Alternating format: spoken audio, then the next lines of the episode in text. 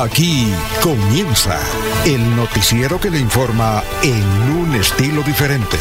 Últimas noticias. Últimas noticias. Últimas noticias.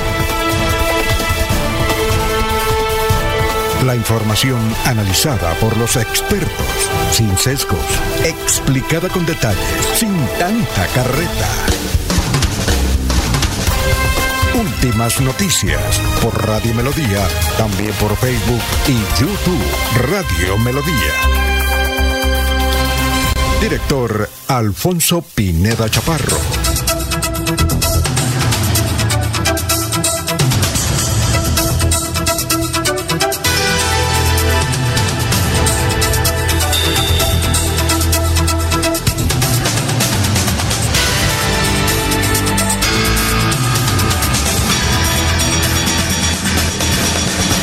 Gracias a Dios, hoy es eh, martes ya, martes 26 de septiembre del 2023. Nos abre el micrófono Arnulfo Otero Carreño por hablar por Radio Melodía 1080M, Melodía en línea, mm, es decir, por todas las plataformas. Usted nos puede escuchar. Vamos con las efemérides. Hoy, 26 de septiembre, es el Día Internacional para Eliminar Armas Nucleares. Es el Día Mundial de la Salud Ambiental. Un día como hoy, en 1937, nace Lisandro Mesa Márquez. Ave María. Tiene ya 86 eh, años, un gran compositor. También él, residió un poco de tiempo en, creo que en la década del 90 o 2000, en el Perú. Es muy famoso en el Perú. El gran Lisandro Mesa. Estás pillado, estás pillado. Uno de los temas. Un día como hoy, en 1970, se lanzó este tema que se llama Tú me hace falta. Lo grabaron en Centroamérica José Feliciano y en Colombia Claudia de Colombia. Yo creo que aquí tuvo más éxito el de Claudia de Colombia, donde además ella se hizo famosa, ¿no? Gladys Caldas. Todavía está actuando doña Claudia de Colombia y desde luego José Feliciano. Un día como hoy en 1905 el científico alemán Albert Einstein publica el primer artículo sobre la teoría de la relatividad. Un día como hoy, en 1997, el presidente ruso Boris Yeltsin firma la ley de libertad de culto, aunque la Iglesia Ortodoxa mantiene su situación de privilegio. Un día como hoy, en el 2018, Google cumple 20 años y es el buscador más utilizado en Internet. Un día como hoy, en 1989, en Colombia, el gobierno y el EM-19 firman la entrega de armas y la reinserción de guerrilleros en la vida civil. Ahí vemos en la fotografía al doctor Barco, presidente de Colombia, igualmente a Carlos Pizarro, comandante del M-19, 1989. Bueno, un día como hoy, en, en, 1902, falleció en San Francisco, California, el industrial textil de origen hermano estadounidense Levis. Levis, Levis Strauss, fundador de la compañía que lleva su nombre, la marca más famosa de pantalones vaqueros y uno de los mayores fabricantes de prendas de vestir del mundo. Un día como hoy, en 1981, nació Serena Williams, tenista de Estados Unidos. Un día como hoy, en 1948, nace la cantante y actriz australiana Olivia Newton-Jones. Un día como hoy, en el 2019, falleció el expresidente francés Jacques Chirac. Y un día como hoy, eh, por fumar mucho, eh, falleció este actor norteamericano que se llama Paul Newman. Bien, hasta aquí las efemérides. Vamos a saludar a nuestros compañeros a las 5 8 minutos de la mañana. Laurencio Gamba está en Últimas Noticias de Radio Melodía 1080 AM. Gran Laurencio, ¿cómo está? Tenga usted muy, pero muy buenos días. Alfonso, cordial saludo para usted, para la señora Sara Parada Gómez, para Arnulfo Otero Carreño, para Jorge Caicedo, Freddy Garzón, así como todos los oyentes, periodistas, amigos que están en sintonía de Radio Melodía. Y precisamente Javier Uribe Mota está visitando el campo hoy que está lloviendo en algunos sectores del área metropolitana, todo para ver la producción del campo. Lebrija es una zona productiva, despensa agrícola del departamento. Y con delegaciones del sur de Santander y de Puente Nacional, ayer se cumplió en Bucaramanga el funeral de Monseñor Víctor Manuel López Forero, quien era oriundo de Puente Nacional en la provincia de Vélez. acá? Sí, señor, aquí en Bucaramanga estaba residenciado. Por abuso de velocidad, conducir borrachos y no cumplir normas de tránsito se están presentando muchos accidentes en moto y como consecuencia de ello sus mm, conductores han muerto, varios de ellos. La gobernación preparaciones para atender el fenómeno del niño desde los 87 municipios en coordinación con los alcaldes. Con el plan cosecha segura se cumple en los municipios cafeteros del departamento la recolección del grano. Hay muchos trabajadores venezolanos que cumplen con toda su actividad legal. Jaime Arenas dice que los santos se construyen varias actividades, gestiones que se deben hacer para continuar las obras rurales. Diego Tamayo ahora es el jefe de debate de Jaime Andrés Beltrán. Pavimentación de la vía Galán Zapatoca, otra obra de la gobernación de Santander que beneficia a la comunidad y al turismo. Precisamente entre ellos hablan varios en este informe de la gobernación de Santander. Contenta que la gobernación esté arreglando las vías de aquí de Zapatoca porque eso es bueno para aquí, para el pueblo, para las vías, para que venga buen turista aquí. Eso es buenísimo, para que haya progreso, aquí en el pueblo.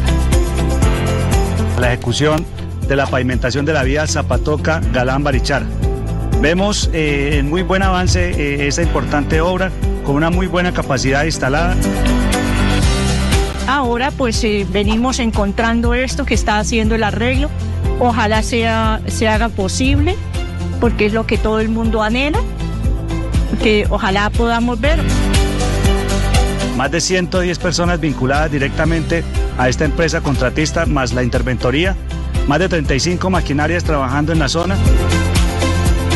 Esta obra eh, la estábamos esperando desde la época del petróleo, algo más de 50, 60 años hasta hoy.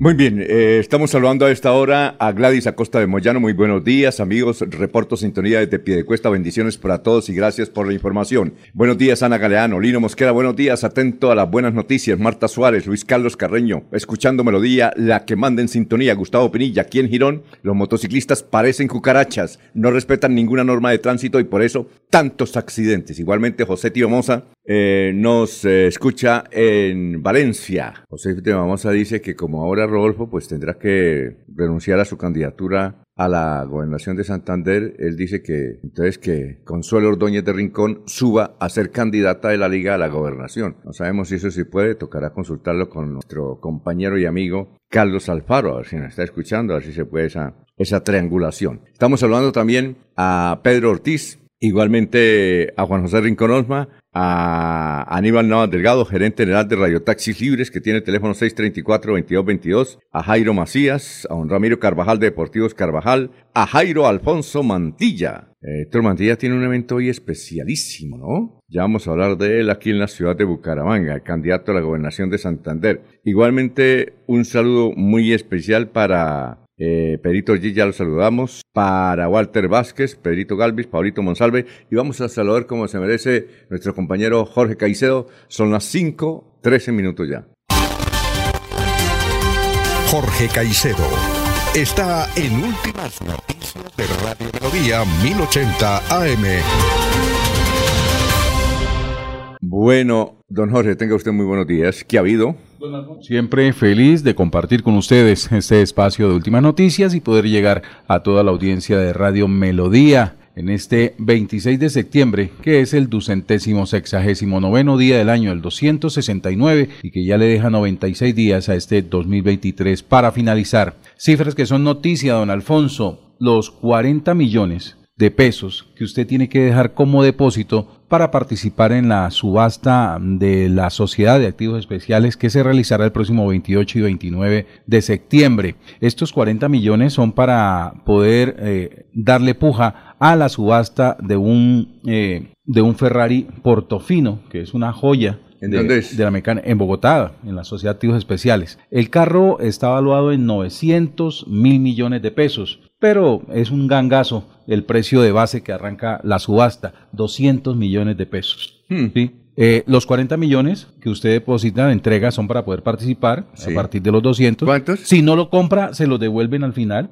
Los Ajá. 40 millones, Ajá. pero la puja arranca en 200 millones de pesos, un gangazo para un carro cotizado casi en mil millones de pesos. ¿Y cuándo a ser el Hace acto? par- 28 y 29 de septiembre. ¿En dónde? En Bogotá. Eso lo transmitirán, ¿no? Mm, No, creo que no, no, no, pero sí será noticia y ahí estarán ¿Quién los medios de comunicación. La Sociedad de Activos Especiales. Ah, bueno. Sí, es un carro incautado de un lote encontrado en 2019, un allanamiento que se le hizo a, a un narcotraficante en Río Negro, Antioquia. Eh, se encontró una colección de automóviles preciosa, muy, muy abultada, y la joya son tres eh, carballinos, tres, tres caballinos, eh, que son el nombre, con el apodo con el cual se conoce a los Ferrari. Ah. Y de entre los tres que se encontraron, este Portofino ¿Qué color blanco, modelo 2018. Ah. Estaba nuevo, muy bonito. Y entonces, si de pronto lo quiere, pues depositar 40 millones y tener preparados otros 200 para poder comenzar a, a pujar por este carro. Ah, bueno, está bueno el acto. Bien, eh, dice José Armando Tibamosa Valdivieso. Señores, equipo periodístico de Radio Melodía, la más escuchada en España. Vamos a crecer mi Bucaramanga, continuando con la obra. Tuve un sueño. Por el tema triste del ingeniero Rodolfo Hernández, por el, por el Consejo Nacional Electoral, que el ingeniero levantaba la mano a una mujer para la gobernación, Consuelo Ordóñez, y a un empresario para la alcaldía eh, de Bucaramanga. Vamos a crecer con Luis Roberto Ordóñez. Ah, es decir, dos Ordóñez, ¿no? Ordóñez a la gobernación, Ordóñez a la alcaldía. ¿Cómo le parece? Análisis con el Vote corazón, por. Ordóñez. No, La- pero sería esta buena La pasión por encima de la razón, don Alfonso. Oiga, venga, pero sería, yo no sé si es que eso se puede, tenemos que hablar con Carlos, Carlos Alfaro, porque el asunto en el Consejo Nacional Electoral que me escribo allá con algunos funcionarios es que, por ejemplo, a, a Tulio Gómez, candidato a la gobernación del Valle, pues eh, la votación fue 6, 2, dos se abstuvieron, ¿no? dos salvaron el voto, entonces 6 y le quitaron la, que será para mañana, Le anularon la inscripción. elección. Y de Rodolfo están 7 a 1. Uno, por ahora está 7 a 1. 7 de que le quiten la, De el que asunto anulen la inscripción. a la inscripción. Entonces, ahora, pero ¿qué, qué dicen los... eh, se anula, se revoca la inscripción. se roca- ¿Qué dicen los... eh, ¿Los qué? Los... eh, ¿Magistrados? No, ¿qué dicen los amigos de Rodolfo Hernández? Que ellos van a recurrir a la Corte de Derechos Humanos, ¿ya? Y que con eso, no sabemos si eso se, se acepta o no acepta, pero ellos van a recurrir a la Corte de Derechos Humanos. Porque Tulio Gómez ya lo está haciendo, ¿ya? El Valle del Cauca.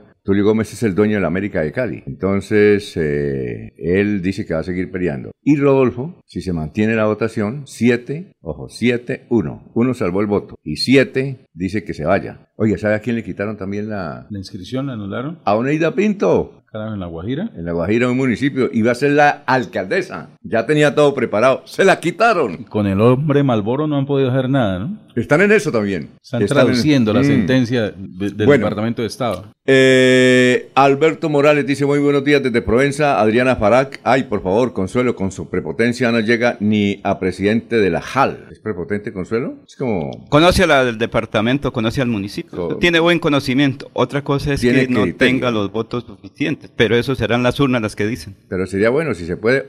vote por Ordóñez, ¿sí o no? Al cuadrado Ordóñez.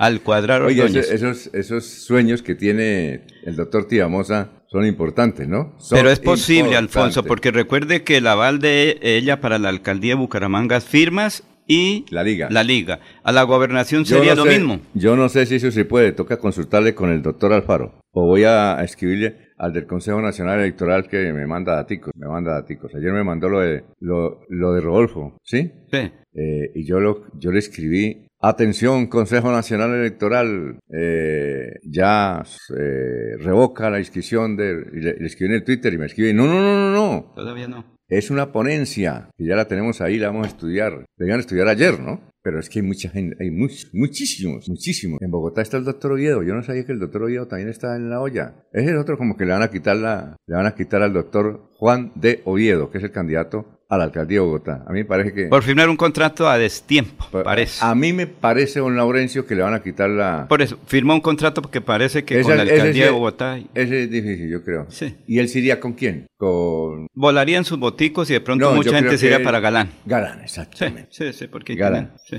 Muy bien, son las 5.19, ya está el doctor eh, Luis José Arevalo a esta hora en Radio Melodía. Muy buenos días, estimados oyentes y periodistas del noticiero Últimas Noticias de Radio Melodía. Feliz martes para todos. Hoy continuamos rindiéndole homenaje a Joaquín Salvador Lavado Tejón, más conocido como Quino. cuando este 30 de septiembre se cumplen tres años de su sensible fallecimiento. Decía Quino, educar es más difícil que enseñar, porque para enseñar se necesita saber, en cambio para educar se necesita ser, porque la vida es hoy, mañana sigue. Alfonso Pineda Chaparro está presentando Últimas Noticias. Resumen de melodía que es transmitido por la cadena internacional de emisoras Visión Celestial Radio. Mañana miércoles a las 10 de la mañana se define el Consejo, en el Consejo Nacional Electoral la suerte de Rodolfo Hernández. Se conocerá si podrá ser candidato a la gobernación de Santander o no. Dos meses durará el cierre de las vías en el centro histórico de Bucaramanga en la calle 37 por la remodelación. Un hombre habría asesinado a su propio hermano en un acto al parecer de defensa propia en Puerto Wilches, Santander, según confirmó la personería de ese municipio que hizo un llamado a la tolerancia, de tolerancia a toda la ciudadanía. Eso fue en el barrio Arenal de Puerto Wilches, un hombre identificado como José Valencia Zambrano, quien, según sus familiares y vecinos, sufría de problemas mentales. La Federación de Empresarios del Bocadillo de Santander explicó que la granizada de los últimos días afectó a más de 20 hectáreas de guayaba, 20 hectáreas de bijao, y 50 hectáreas de café en más de 5 veredas de Guabatá y Puente Nacional. Siguen buscando un hombre que robó a un bombero de Bucaramanga cuando tenía una emergencia, eh, atendía una emergencia suicida en un puente. Tras la derrota 2-0 en el estadio Tanasio Girardot contra Independiente Medellín, el entrenador Alexis Márquez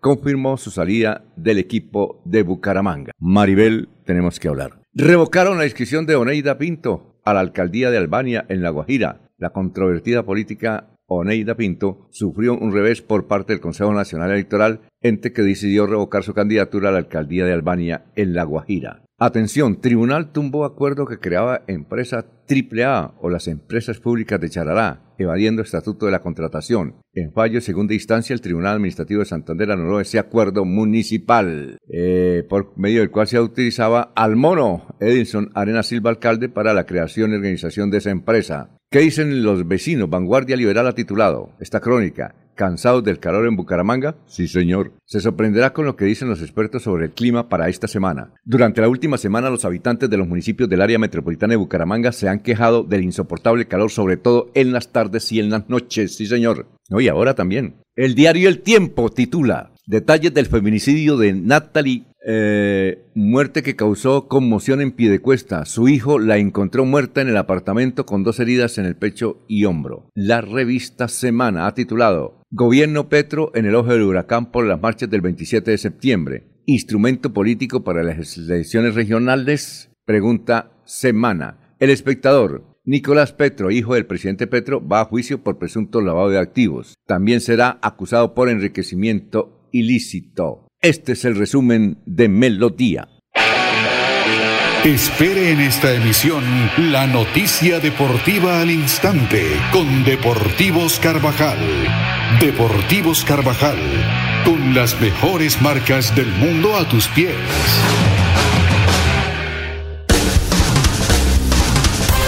Se va la noche y llega últimas noticias. Todos los días, desde las 5 de la mañana. Empezar el día bien informado y con entusiasmo.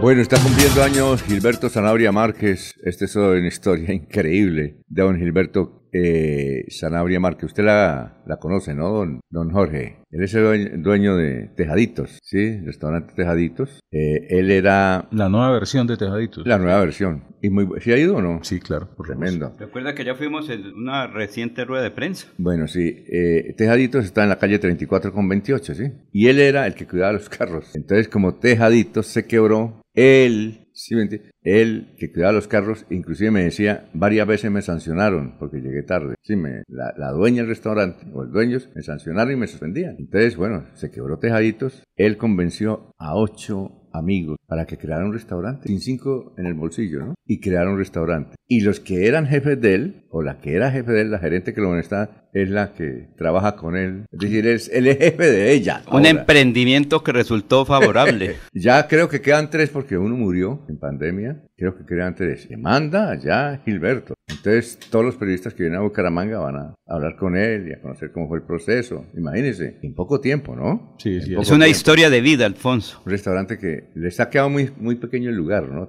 Tiene que expandirse porque la gente vaya por conocer la historia de él y él sigue cuidando. Entonces, a veces lo, lo encuentra uno cuidando carros y dice, ¿qué pasó? Dijo, mano, para que no se me olvide de dónde vi. Claro, pero a veces no se puede hacer ahí porque llegan todos vendedores y hablar con él y entonces no, no puede hacerlo. Lo distraen. Lo distraen, sí, sí, ¿me entiendes? Y él debe personalmente en persona atender al que llega ahí, Alfonso, porque eso es lo fundamental. No dice cuántos años está cumpliendo, pero bueno. y él a esta hora sigue sacando su bicicleta, va a las antenas, ¿no? ¿Han ido a las antenas? Sí, señor. Bueno, usted no ha ido, ¿no? No, no. Baja uno barriga, le cuento. El domingo fuimos por allá con... Llega uno con la lengua más larga y va a barriga. Increíble eso. Y él va todos los días. No. Temprano. Un berraco, ¿no? Sí. Tiene disciplina, al fondo. No, tiene disciplina. Es una historia increíble. Entonces estuvieron los de Caracol Televisión allá, ayer. Conocer la historia. Sí, conocer el muchacho quién es. Un saludo para Gilberto Zanabria. Y merece todos los reconocimientos, Alfonso, ah. porque además se mantiene una cultura, una tradición de la comida santandereana. Es muy buena. ¿sí? No. Y un gran esfuerzo, Alfonso, porque es un emprendimiento, imagínese, de dónde él, claro, eh, estaba era pendiente de la gente que llegaba en esa época a Tejaditos, y ahora es el que está atendiendo como propietario, como emprendimiento, como desarrollo de una tradición y una costumbre santanderiana, la buena alimentación. Es extraordinario. Bueno, 527. Noticia, Jorge, a esta hora. Don Alfonso aumenta la desaprobación de los colombianos a la gestión del presidente Gustavo Petro. En el más reciente opinómetro de la firma de Atesco, contratado por la W, el jefe de Estado aparece con un rechazo del 63% de los colombianos, el más alto desde octubre de 2022 cuando inició la medición. Ya alcanzó la edad del presidente. Solo el 30% de los... ¿Tiene 63 años? Sí, señor. Solo el 30% de los encuestados aprueba al presidente Petro. Por regiones, nuevamente los habitantes del oriente del país entre ellos los santanderianos, son quienes más desaprueban su gestión, el 70% frente a un 20% que sí lo aprueba. Sigue en la región central con un 68% de desaprobación, Bogotá con un 65% de desaprobación, la región Caribe con un 57% y la región Pacífica con un 50% de desaprobación. Datesco también preguntó por el presupuesto asignado al nuevo Ministerio de la Igualdad, confiado a la Francia Márquez, que es superior a los presupuestos de los ministerios de Justicia, Ciencia y Tecnología, Transporte y TIC. El 62% se mostró en desacuerdo, el 22% de acuerdo y el 15% dijo no saber o no responder. ¿Confía usted en la voluntad de paz de la disidencia de las FARC que dirige Iván Mordisco? Fue otra pregunta del opinómetro y la respuesta fue 79% no, 9% sí, 13% no sabe, no responde. Por regiones, donde menos credibilidad hay a la supuesta voluntad de paz del grupo armado ilegal es la Pacífica con un 81% y la Caribe con un 80%. Muy bien, vamos con el historiador. Eh, a las 5.29 con Carlos Augusto González, que nos tiene la historia de hace 50 y hace 25 años. Carlos, buenos días. Buen día a los oyentes. Esta fue la noticia más relevante en nuestro departamento de 50 años. Para las 11 de la mañana del próximo 4 de octubre está prevista en el Salón Bolívar del Hotel Intercontinental de Medellín la sesión inaugural de la Asamblea Nacional de Directores de Diarios, promovida por Andiarios a solicitud del doctor Alejandro Galvis Galvis, fundador de Vanguardia Liberal. Cifras que sobrepasaron todos los cálculos tanto en operaciones comerciales como en número de animales se registraron durante el desarrollo de la Feria Exposición Pecuaria de Bucaramanga en su versión vigésima cuarta, clausurada oficialmente el pasado domingo. Tanto el director técnico del certamen, Ramón Santamaría, como el director ejecutivo, Orlando Morales Virbiescas,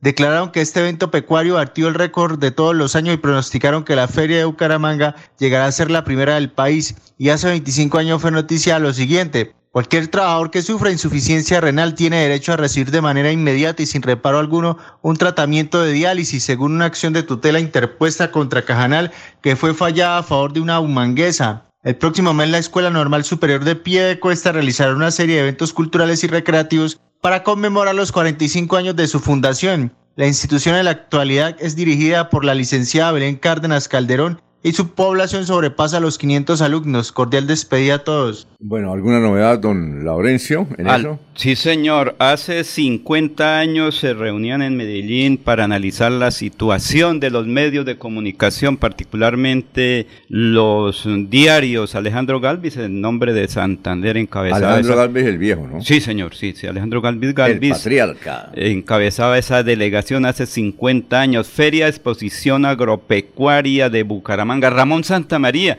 que él siempre estaba casi en todas las ferias del oriente colombiano. Era veleño con descendencia o eh, familia en Cite, la familia Santamaría. Don Ramón Santamaría era la persona más experta en temas agropecuarias, siempre era ya murió, ya sí, murió, yo creo. creo que sí hace mucho tiempo, porque hace 50 años era la persona encargada de ir hasta Suaita, ir a Málaga, ir a Barranca Bermeja, donde se realizaba un evento ferial, él estaba ahí como delegado de la gobernación de Santander o como experto. Y hace 25 años el tratamiento de diálisis a los pacientes que permitía mediante tutela que toda persona fuera atendida inmediatamente. Y hace 25 años se estaba conmemorando la eh, digamos que la creación de la Escuela Normal de Piedecuesta, que por estos días está de celebración. Felicitaciones. 70 años, ¿no? Sí, en estos días están en los 70 años una institución educativa que ha formado muchas mujeres al comienzo, que ahora es mixto. Felicitaciones a esta gente de pie de cuesta. Bueno, antes de irnos a unos mensajes, conferencia para que usted aprenda cómo ganar hasta 3 millones de pesos en su celular. Conferencia gratis. Por ejemplo, en la calle 43 29 13, edificio Tempo 2, piso sexto, salón de conferencias, Parque Las Palmas, sector de cabecera del llano de Bucaramanga, Santander, Colombia. Quienes quieran asistir hoy, presentarse hoy a las 2 de la tarde o a las 4 de la tarde en esta dirección y preguntar por Teresa Jaramillo o llamar a este teléfono 32 141 1763. 32 141 1763. Las 533. En Melodía valoramos su participación. 316-550-5022 es el WhatsApp de Melodía para que entremos en contacto. Envíenos videos o fotografías de las noticias de su comunidad y las publicaremos en nuestros medios digitales. 316-550-5022. El WhatsApp de Melodía para destacar su voz. Melodía, la que manda en sintonía. Amigo lebrijense, les habla Javier Uribe Mota, candidato a la alcaldía de Lebrija por la nueva Fuerza Democrática, contando con el respaldo del Centro Democrático del doctor Álvaro Uribe Vélez y el nuevo liberalismo de Luis Carlos Galán Sarmiento. Quiero vi- invitarlos este 29 de octubre a que voten por mi nombre a la alcaldía de Lebrija para que nuestro municipio recupere el rumbo y el campo vuelva a ser el motor del progreso y desarrollo de la capital piñera de Colombia. Javier Uribe, a la alcaldía. Primero Lebrija. Publicidad política pagada. Cada día trabajamos para estar cerca de ti. Te brindamos soluciones para un mejor vivir. En Cajasal somos familia, desarrollo y bienestar. Cada día más cerca para llegar más lejos. Con Cajasal. Vigilado Supersubsidio. No gires a la derecha, el trancón de esa calle está una... Y por la izquierda está peor. Se cansó el Waze, nos cansamos todos. Quitaremos las ciclorrutas, ahora teleférico, escaleras eléctricas y pasaje de bus a mitad de precio. Soy Fabián Oviedo, candidato independiente, y con su voto voy a ser su próximo alcalde. Publicidad política pagada. En Comultrasan Crediaporte da el primer paso para transformar tus sueños y metas en grandes logros. Te ofrecemos crédito de libre inversión desde 500 mil pesos con plazos hasta de 60 meses. Te esperamos en Comultrasan de la carrera 17A, número 6120, La Ceiba, Bucaramanga. Vigilado Super Solidaria. El día comienza con melodía. Últimas noticias, 1080 AM.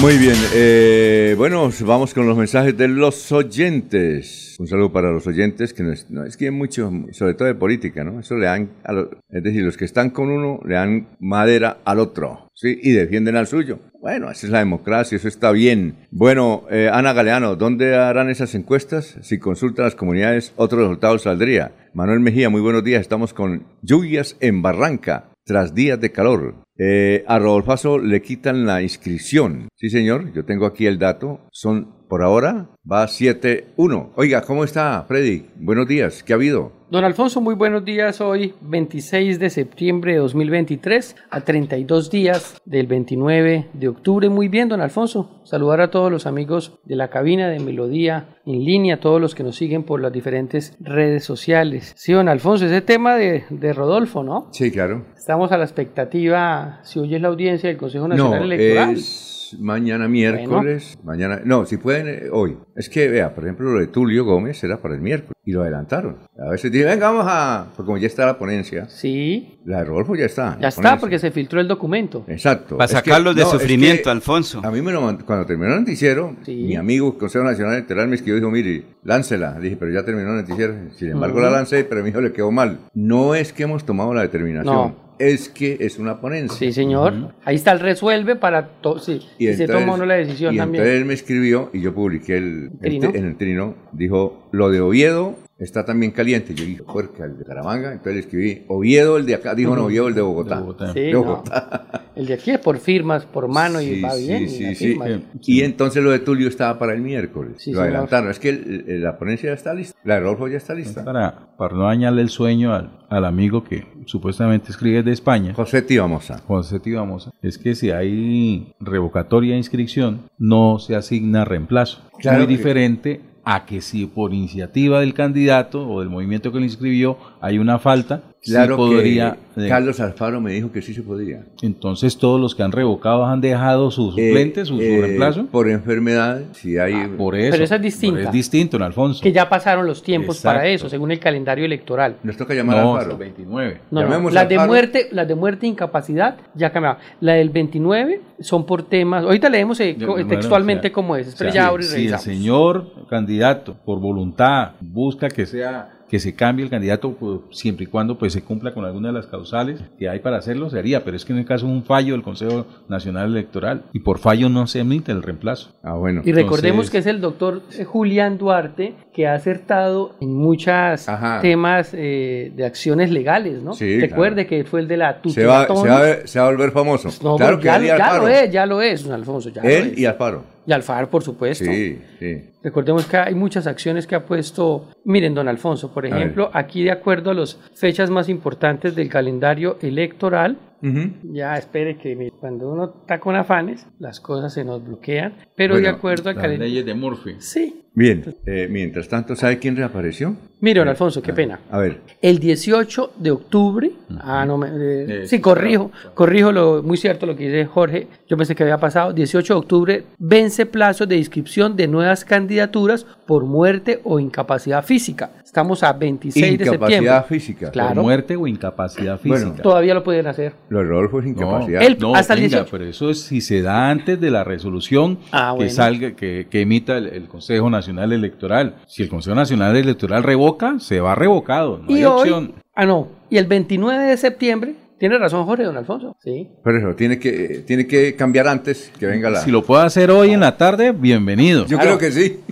Y el 29 de septiembre, el 29 de septiembre, don Alfonso, en tres días, vence plazo modificación de listas de candidatos revocadas por causales constitucionales legales, inhabilidad sobreviniente o evidencia con posterioridad a la inscripción. Pero mire lo que dice ahora, vence plazo de modificación de listas de candidatos revocados por causales constitucionales. Este tema del Consejo Nacional Electoral, ¿acaso no es una causal constitucional? Ese es un hecho constitucional, Ahora. es el juez Constitucional, natural. legal, inhabilidad. El juez natural. Ahora, eh, él podría colocar a Consuelo ahí como candidata a la gobernación. Ya es Sí de puede jurídico. porque es del mismo Es decir, partido. Antes de la resolución. No, no, eso ya es de jurídico y yo no creo que Y Consuelo, tendría que en, en su mejor alcaldía. momento de la campaña a la alcaldía, vaya a renunciar para irse por una aventura. Y no es No, serio. Y no es serio. O sea, Claro. esto no es, Entonces, esto no es saber a dónde podría yo me colocar meto. a, usted colocó en un Twitter muy bueno donde está Félix Jaime en las Prillas haciendo calentamiento. Ah, sí. No, pues que esa fue la versión que, que se echó a rodar la semana anterior, Sí, claro. cuando supuestamente, pues, Pero pensando en las condiciones de salud de Rodolfo sí puede, Hernández. pero él sí puede. Eso sí puede Sí. hacerse, ese cambio sí. Y. Consuelo-. Venga, y, ¿Está? y- y bueno, ¿y Consuelo legalmente puede hacer eso? Sí puede porque Pero- ella pero renuncia. es la lógica. No, no, no, por eso. O sea, pero- no, no, Pues independientemente. bienvenida a la fantasía del señor Tibadiza, pero, pero, pero, se puede legalmente. No que sí, pero ella no se va a someter a esa aventura. No, legalmente puede, pero es que Consuelo conoce el departamento. Recordemos que fue secretaria de planeación del entonces gobernador Horacio Serpa Uribe. Conoce creo- el sí, departamento, conoce no es todo. serio, O sea, no es sino que la suban allá si, si legalmente se puede. lógicos, hombre, ¿quién va a asumir una candidatura a la gobernación de 34 días? Sí, también. No, Son fenómenos muy- naturales que uno no sabe. Fenómeno Sí, lleva las cosas hasta allá. No, Venga. en política todo está permitido. sí, sí, pero- todo está permitido, pero Sí. yo pienso que eh, Pero no es aquí, serio aquí lo prima que- el respeto a los ciudadanos. Pero una cosa, no es serio lo que le está sucediendo a Rodolfo, que está enfermo y además con, con tantos procesos Claro. disciplinarios y penales. Eso no es serio. O Sí. o sí, o sí es serio. Y, y está poniendo, haciendo, él hace la agenda noticiosa política, Ah, porque bueno. es que dicen uno, toca esperar qué pasa con Rodolfo Hernández, viene o no viene, porque puede ser el gobernador. ¿Qué es lo que se dice? Una tercería en- entre el general Sí. Juvenal Díaz y Héctor Mantilla, puede ganar Rodolfo o puede ganar eh, eh, Ferley Bueno, eh, Sierra. y- y- y Entonces recuerden- es un elemento indispensable, fundamental. Sí. La decisión que tomen, eso es de trascendencia ah, política. y- y la bendición también puede ser Bueno. para, para Julián Silva. Porque eso habló maravillas Ah, que días de, eh, Figue- de- ah, sí, perdón, de, de de Rodolfo. Ah, sí, puede ser maravillas. para él, ¿no? Este, No, eh, señor, porque es que cambia todo, porque es que quienes, quienes apoyan a, Ro- a- ¿Y qué a pasa? Silva. No son El capaces. neoliberalismo, que es el mismo. Acuérdense que en Bucaramanga la candidata a la alcaldía está por el neoliberalismo y Sí. por la liga. Pero La liga, la liga. el aval liga. principal O sea, es la una liga. sociedad que puede Sí, presentarse a sí, nivel por eso Y. Rodolfo habla bien de los hermanos Galán. Sí. Eh, Cuando, esto- cuando no está, cuando no era está- alcalde. Cuando están en la oficina, sí. Sí, cuando, cuando salen de la ya. oficina, no. Cuando los graba, no. Exacto. Oiga, ¿eh, Pero- ¿sabe quién reapareció? Oye, el Partido Liberal sí está despedazado. Jaime Rodríguez Ballesteros. Ayer pasé el Twitter. Jaime ¿Y qué Rodríguez. dice Reapareció el dirigente liberal y exalcalde de Bucaramanga, Jaime Rodríguez Ballesteros. Él anunció con- en su voz que quieren que apoye a los del mm, partido ASI, al Consejo de Bucaramanga, y apoya a Diego Lozada. O sea que eh, Jaime Ba- eh, Rodríguez Ballesteros fue alcalde de Claro. Bucaramanga por el Sí, Partido Liberal. Diego Lozada es también de origen liberal.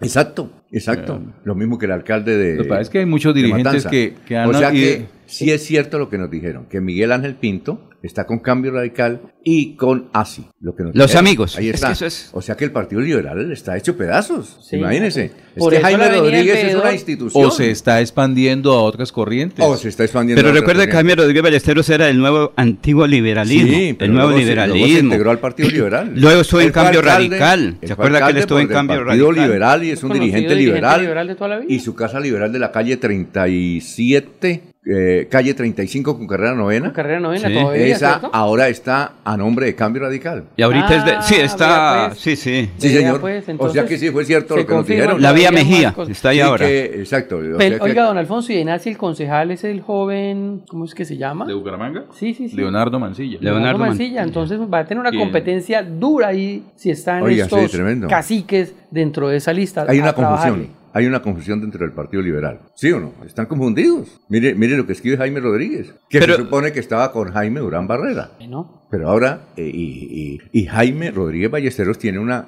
un gran movimiento, él fue diputado Sí, varias veces. Sí, sí, sí. Tiene su sector. Con Yolanda, eh, la doctora Yolanda, ¿qué? De- Blanco. Blanco Yolanda Arango. Blanco, o sea que- que ella fue concejala de Bucaramanga. Blanco, Recuerden ¿dónde que ella fue concejala de Bucaramanga. Suponemos que está ella con no, ella no está donde el general Juvenal, Yolanda Blanco. Yo no sé. No, sé. no, sé. de pronto Averigüen, sí. Pero es que son dos cosas diferentes. Yolanda Tarazona, la que no, maneja esa es los hilos de la Yolanda. política. Y le Esa tengo- Yolanda Tarazona, Le pero tengo no. noticia de. Oiga, el Adalid, no, no. Le tengo noticias también de la alcaldía de Girón. Resulta que ya está por salir una tutela que lleva como ocho meses en el Consejo de Estado. No, pero otra vez otro alcalde, ¿no?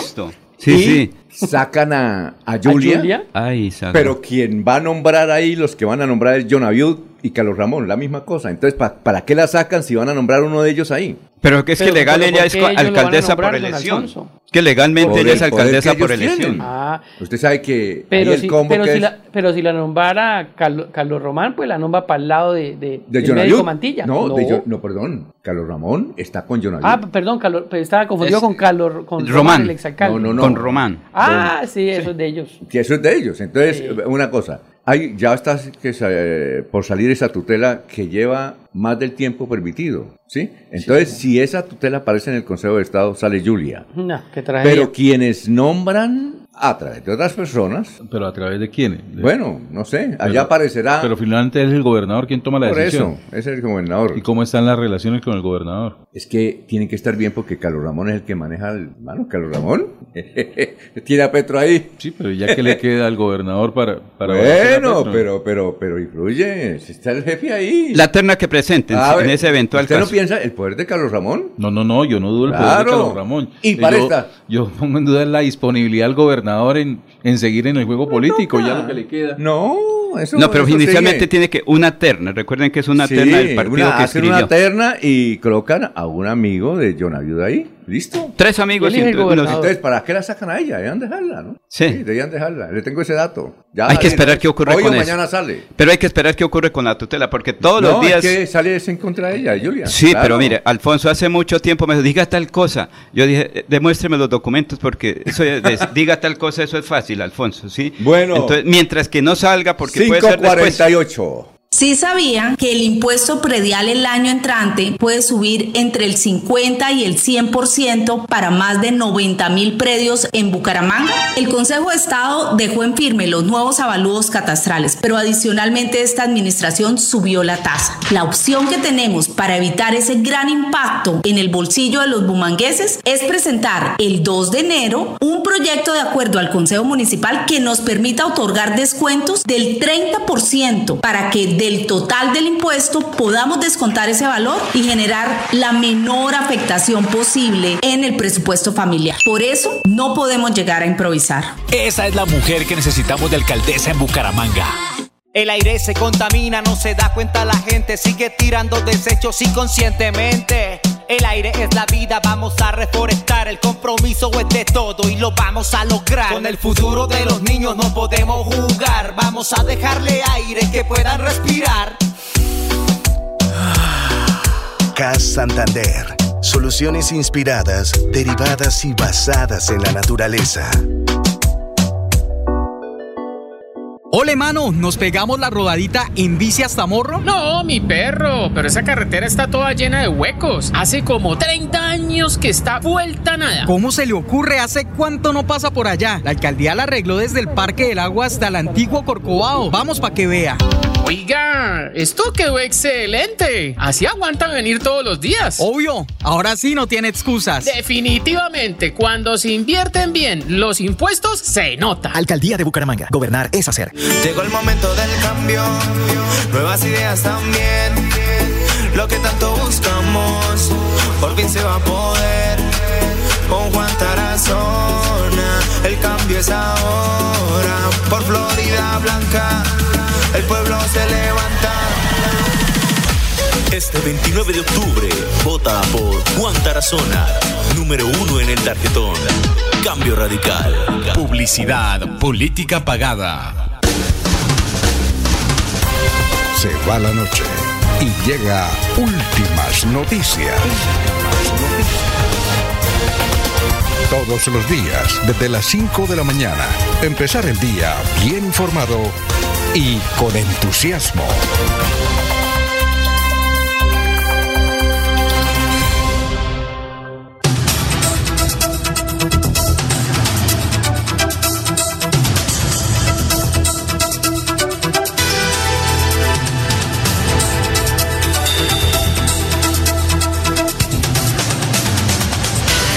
Noticias, dos Mordes.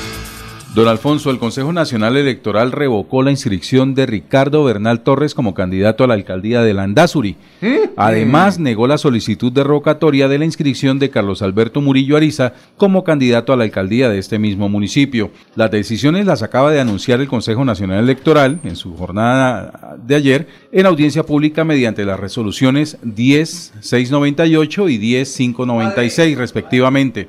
Bernal Torres está avaluado por el partido Alianza Democrática Amplia, ADA, y contra la revocatoria de su inscripción se interpuso recurso de reposición por parte del abogado Sergio Andrés Ardila Beltrán. Murillo Ariza es candidato de la coalición Es Tiempo de Creer, conformada por el Partido Liberal y el Centro Democrático, contra la resolución 10596 de 2023 del Consejo Nacional Electoral, que negó la solicitud de revocatoria de su inscripción, no se presentó recurso alguno. Señor gobernador, tenga usted muy buenos días. Gracias por estar con nosotros. Bienvenido. Bueno, don Alfonso, un saludo muy especial a usted y a todos los compañeros aquí, a Freddy, a don Jorge y, al amigo Laurencio. Muchas gracias de verdad por la invitación. a usted y a, don Arnulfo. que es el, ahí el crítico, el duro, el denunciante se llama. El denunciante, sí, un saludo respetuoso, claro que sí, muy bien. Siempre el saludo respetuoso a todos ustedes y a todos los oyentes. Bueno, eh, nos acaba de decir Freddy que usted estuvo en Caracol y hizo una, una, una revelación. Cuénteme, Freddy, ¿cuál es la revelación? Cuando dijeron viene para aquí el gobernador, oiga, qué chévere que haya vuelto a Melo. Y es que causa impresión de una vez, ¿no? Como estamos, el gobernador no puede hacer política, ¿no? Eso todo el mundo lo sabe, pero esta declaración nos causó impresión porque a, lo han bombardeado mucho. Ah, sí, sí, la familia Aguilar ha sido muy sonada en estos últimos días, meses. Dice el gobernador en una visita de una de las cadenas radiales amigas. Dice así el titular. Gobernador de Santander Mauricio Aguilar asegura que tres candidatos a la alcaldía de Bucaramanga, lo voy a nombrar, Jaime Andrés Beltrán, Fabián Oviedo y Horacio José Serpa, han buscado apoyo de su familia y entre comillas dice, están obsesionados con la familia Aguilar. O sea, lo dice el señor gobernador. Lo escuchamos, doctor. Bueno, don Alfonso, muchas gracias gracias y lo que nosotros hemos venido eh, reiterando, primero como, como mandatario de todos los santanderianos que tenemos que generar garantías para que los comicios electorales del 29 de octubre se desarrollen en completa tranquilidad, tanto para los ciudadanos como para los candidatos a las diferentes corporaciones. Y por eso se ha desarrollado más de siete comités eh, de seguimiento electoral para donde se han invitado en los últimos dos a los delegados, a los propios candidatos para que eh, hagan algún tipo de denuncia frente a situaciones de, amenazas, de constreñimiento, transhumancia, de temas de eh, publicidad indebida para poder también tomar todas las acciones con las, conjuntamente con las autoridades y se indague la veracidad también de estas denuncias. Segundo, yo como mandatario no puedo participar en política, pero lo que sí hoy eh, está generando de algunos candidatos a, a la alcaldía de Bucaramanga y candidatos a la gobernación de Santander que viven obsesionados con el apellido Aguilar y donde solo hablan es de ataques, injurias, calumnias, pero se les olvida eh, que ellos mismos son los que han buscado a mi hermano, a mi padre, para no, en esto sí, ah, en esto sí, como mandatario. Ah, no, como hace cuatro años sí, yo recuerdo también que el doctor Jaime Andrés me, me buscó para que apoyara, ah. que le hiciera el puente con el doctor Freddy Anaya para que se adhiriera a la campaña a él y tener alguna acción de ser alcalde. Eso, ah. se, eso se le olvida. Por eso hoy con esa hipocresía política y esa conveniencia, pues quieren desconocer lo que ellos mismos han buscado en los respaldos parte de, mi hermano y parte de, mi padre precisamente para que también los seguidores de ellos puedan adherir a esas campañas. Por eso hay que hablar realmente de, dejar esa hipocresía, dejar eh, o actúan con esa conveniencia precisamente para hablar de muchas veces de, de, los clanes, pero se les olvida hablar de las propuestas, de los proyectos, de las ideas y solo viven es eh, obsesionados con la familia Aguilar. Y no solo los candidatos a la alcaldía, también los candidatos eh, a la gobernación de Santander como Ferley, como el, el candidato Díaz Mateus, como el papá del, como el el, candidato Cortés y el hijo que vive obsesionado también con la familia Aguilar y que se les, se les olvida todo, digamos, eh, el, la compinchería que tenía el doctor Domingo Cortés con mi padre cuando eran diputados, cuando él era gobernador, se le olvida al, representante Cortés que, que ahí están las denuncias públicas de cuando, cuando el ingeniero Rodolfo dijo que había pagado por eh, por el por el aval y por el eh, eh, ser el primero de la lista. Por ahí es, andan diciendo allá en Barbosa que anda ofreciendo, feriando un contrato de 5 mil millones de, para la sede del SENA allá en Vélez. Y todo eso sí hablan, es de pulcritud Y ahí sí se les olvida que realmente son los que ellos están actuando. Y obsesionados con la familia Aguilar, entonces también hay que hacerles ese llamado, que se dediquen esa, a, a llevar las ideas y las propuestas para que los ciudadanos elijan libremente y que no dejen esos discursos populistas, que de esos discursos populistas ya llevamos ocho años y prácticamente la ciudad está en una situación compleja y difícil. Ahora, por ejemplo, Vanguardia Liberal no ha, no ha sacado todavía de, de, de ahí de la página, ahí aparece siempre, e- e- ellos tienen la versión de que hay un enfrentamiento entre usted, Richard, y el coronel por eventuales candidatos a la asamblea y al consejo. Usted leyó ese artículo, ¿qué opina? Gara- como dice, garantizo eh, la completa tranquilidad para todos los, los candidatos a las diferentes corporaciones. Ajá. Hay que generarle garantías a cada uno de ellos. Primero, yo no. Segundo, yo no puedo participar en política. Y cada vez se obsesionan más con la familia Aguilar, de que la familia Aguilar, cuando no la quieren unir, la quieren desunir. Y, y yo lo único que siempre he dicho, guardo cariño, respeto, gratitud por mi padre, cariño, gratitud por mi hermano. Como familia estamos Claro. unidos, porque eso es lo que siempre debe prevalecer, la unidad familiar. Y eso ha sido así. Pero lo que no podemos seguir permitiendo es que sigan obsesionados, que a conveniencia actúen. Ahora se obsesionaron con los, en el discurso populista de los clanes y entonces ahora todos que no tienen ningún tipo de vínculo, ningún tipo de relación con los supuestamente clanes. Los clanes son grupos familiares, son eh, eh, eh, trabajo en equipos, pero aquí no se obliga a nadie, a ningún santanderiano a obligar por un candidato. Pero se les olvida en esa, en esa hipocresía política que se han, han buscado a mi hermano, que han buscado a mi padre. Preguntémosle al doctor Jaime Andrés. Yo por eso los invito a tres candidatos que vayan al polígrafo. Jaime Andrés Beltrán. Eh, Horacio el José. Horacio José Serpa y el doctor Fabián Oviedo. Que vayan al polígrafo si no han tenido un diálogo, una comunicación con alguno de mis, de, de- de mi- con alguno de mi padre, mi padre o con mi hermano. Sí, exacto. Que vayan, eh, vayamos al polígrafo a ver si no han ido a buscar ese apoyo y ese respaldo para que ellos sean hoy los próximos ¿Qué, alcaldes. gobernador, qué polvorera la que usted va a levantar en el día de hoy.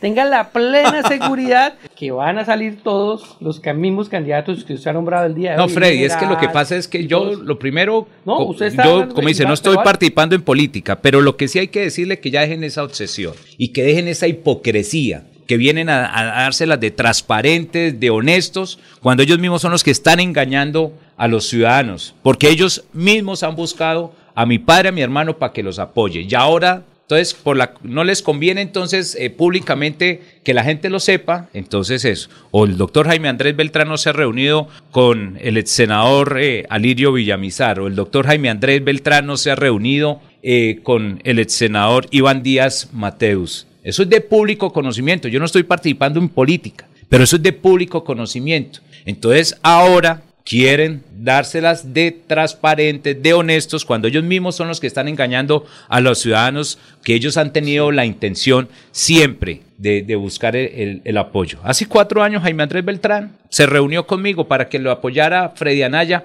para que diriera su campaña. ¿O es mentira? Es que por eso les digo, entonces que vayan al polígrafo si es lo que yo estoy diciendo. No estoy participando en política, pero dejen de ser deshonestos con los ciudadanos, con sus candidaturas, con- que se dediquen a sus propuestas, a sus proyectos, porque la ciudad necesita son propuestas serias, claras, coherentes pero que tengan coherencia también con sus candidaturas, porque así como ayer el doctor Jaime Andrés Beltrán, de público conocimiento, porque no estoy participando en política, de público conocimiento, ayer adhirió eh, Centro el Centro Democrático, está el doctor Oscar Villamizar, honorable representante a la Cámara, y no está también el equipo del doctor Alirio Villamizar, que es uno solo, entonces que no vengan aquí a decir que no reciben apoyo de clanes cuando ellos mismos también hacen un ejercicio político. Es que esto es política, esto es un ejercicio político, político donde realmente deben brillar las ideas y las propuestas y no lo que hoy han estado obsesionados con la familia Aguilar. Bueno, buenos días, señor gobernador. ¿Qué opinión le merece o qué se siente que un apellido tan significativo en la política del departamento hoy sea considerado como una mujer, lo decíamos ayer, una mujer fogosa,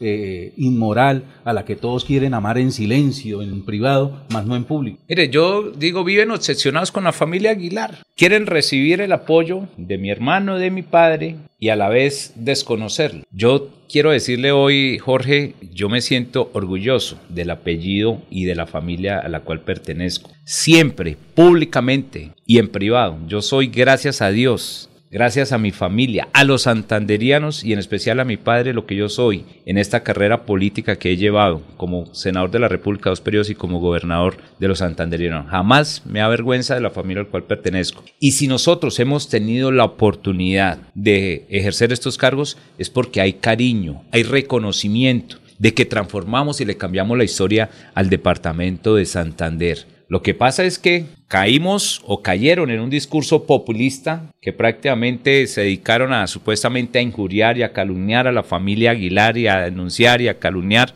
Y no llevamos ocho años de populismo aquí en la ciudad de Bucaramanga. Preguntémosle a, que, a quienes han ejercido ese, esos discursos populistas, ¿cómo están? ¿No están investigados? ¿No están sancionados? Entonces, y no hay otros ahí que se la pasan sino hablando y obsesionados con la familia Aguilar. ¿Qué han hecho por Santander? Preguntémosle hoy al diputado y candidato a la gobernación de Santander, ¿qué ha hecho por Santander? Que me muestre. ¿A cuál? A, a, Ferley. Sí que está vivo obsesionado con la familia Aguilar. Preguntémosle si ha llevado al menos un bulto de cemento, un ladrillo o ha gestionado alguna obra. Preguntémosles aquí a esos discursos populistas, aquí el actual candidato también, eh, al, eh, actual concejal y candidato a alcaldía de Bucaramanga, si ha llevado alguna obra por Bucaramanga. Preguntémosle, que muestren cuál es su gestión, pero todos viven esos obsesionados, atacando, insultando a la familia Aguilar como si eso realmente fueran. Nosotros tenemos un periodo constitucional, sí, nos quedan 96 días, pero hemos trabajado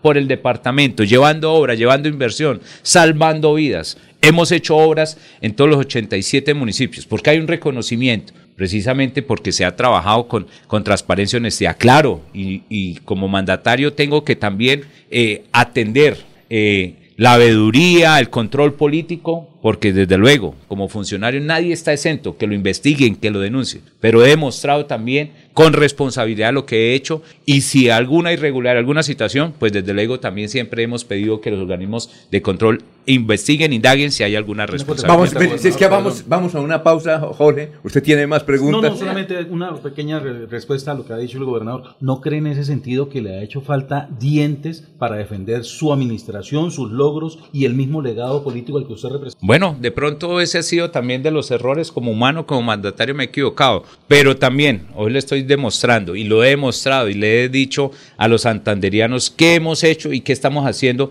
durante estos 96 días. Y si eh, alguno de estos candidatos buscan a mi padre, buscan a mi hermano, es precisamente porque hay algún cariño y un reconocimiento a ellos, a la familia, y que buscan por conveniencia e, ese apoyo. Pero ahora, como cayeron en el discurso populista que no hacer alianzas, supuestamente se dejaron caer en el discurso populista que ha llevado a la ciudad a un caos pues ahora entonces cayeron en ese discurso populista, pero dejaron a un lado las propuestas, dejaron a un lado eh, cuáles son las soluciones de ciudad, cuáles son las soluciones y las oportunidades para los ciudadanos. Entonces, mire cómo están cayendo. Entonces dejan una hipocresía, tienen un, manejan una hipocresía política a esconder lo que a ellos han querido hacer. Es que esto es un ejercicio político y donde reinan las propuestas. Hace cuatro años a mí me atacaban, me insultaban que que Aguilar, que Aguilar, Aguilar. Yo me dediqué a ser candidato, a llevar unas propuestas. Y, eso fue lo que, gracias a Dios, pues primó y en eso nosotros siempre hemos querido demostrar. Estamos hablando con el señor gobernador. Vamos a una pausita, vamos a tomar tinto y regresamos. Son las seis y seis.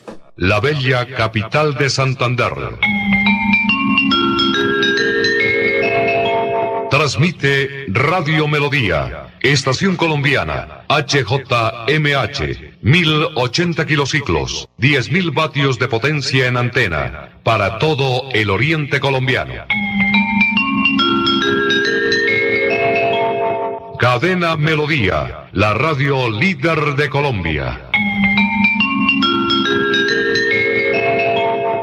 Amigo lebrigense, les habla Javier Uribe Mota, candidato a la alcaldía de Lebrija por la nueva Fuerza Democrática, contando con el respaldo del Centro Democrático del doctor Álvaro Uribe Vélez y el nuevo liberalismo de Luis Carlos Galán Sarmiento. Quiero invitarlos este 29 de octubre a que voten por mi nombre a la alcaldía de Lebrija para que nuestro municipio recupere el rumbo y el campo vuelva a ser el motor del progreso y desarrollo de la capital piñera de Colombia. Javier Uribe, a la alcaldía. Primero Lebrija. Publicidad política pagada.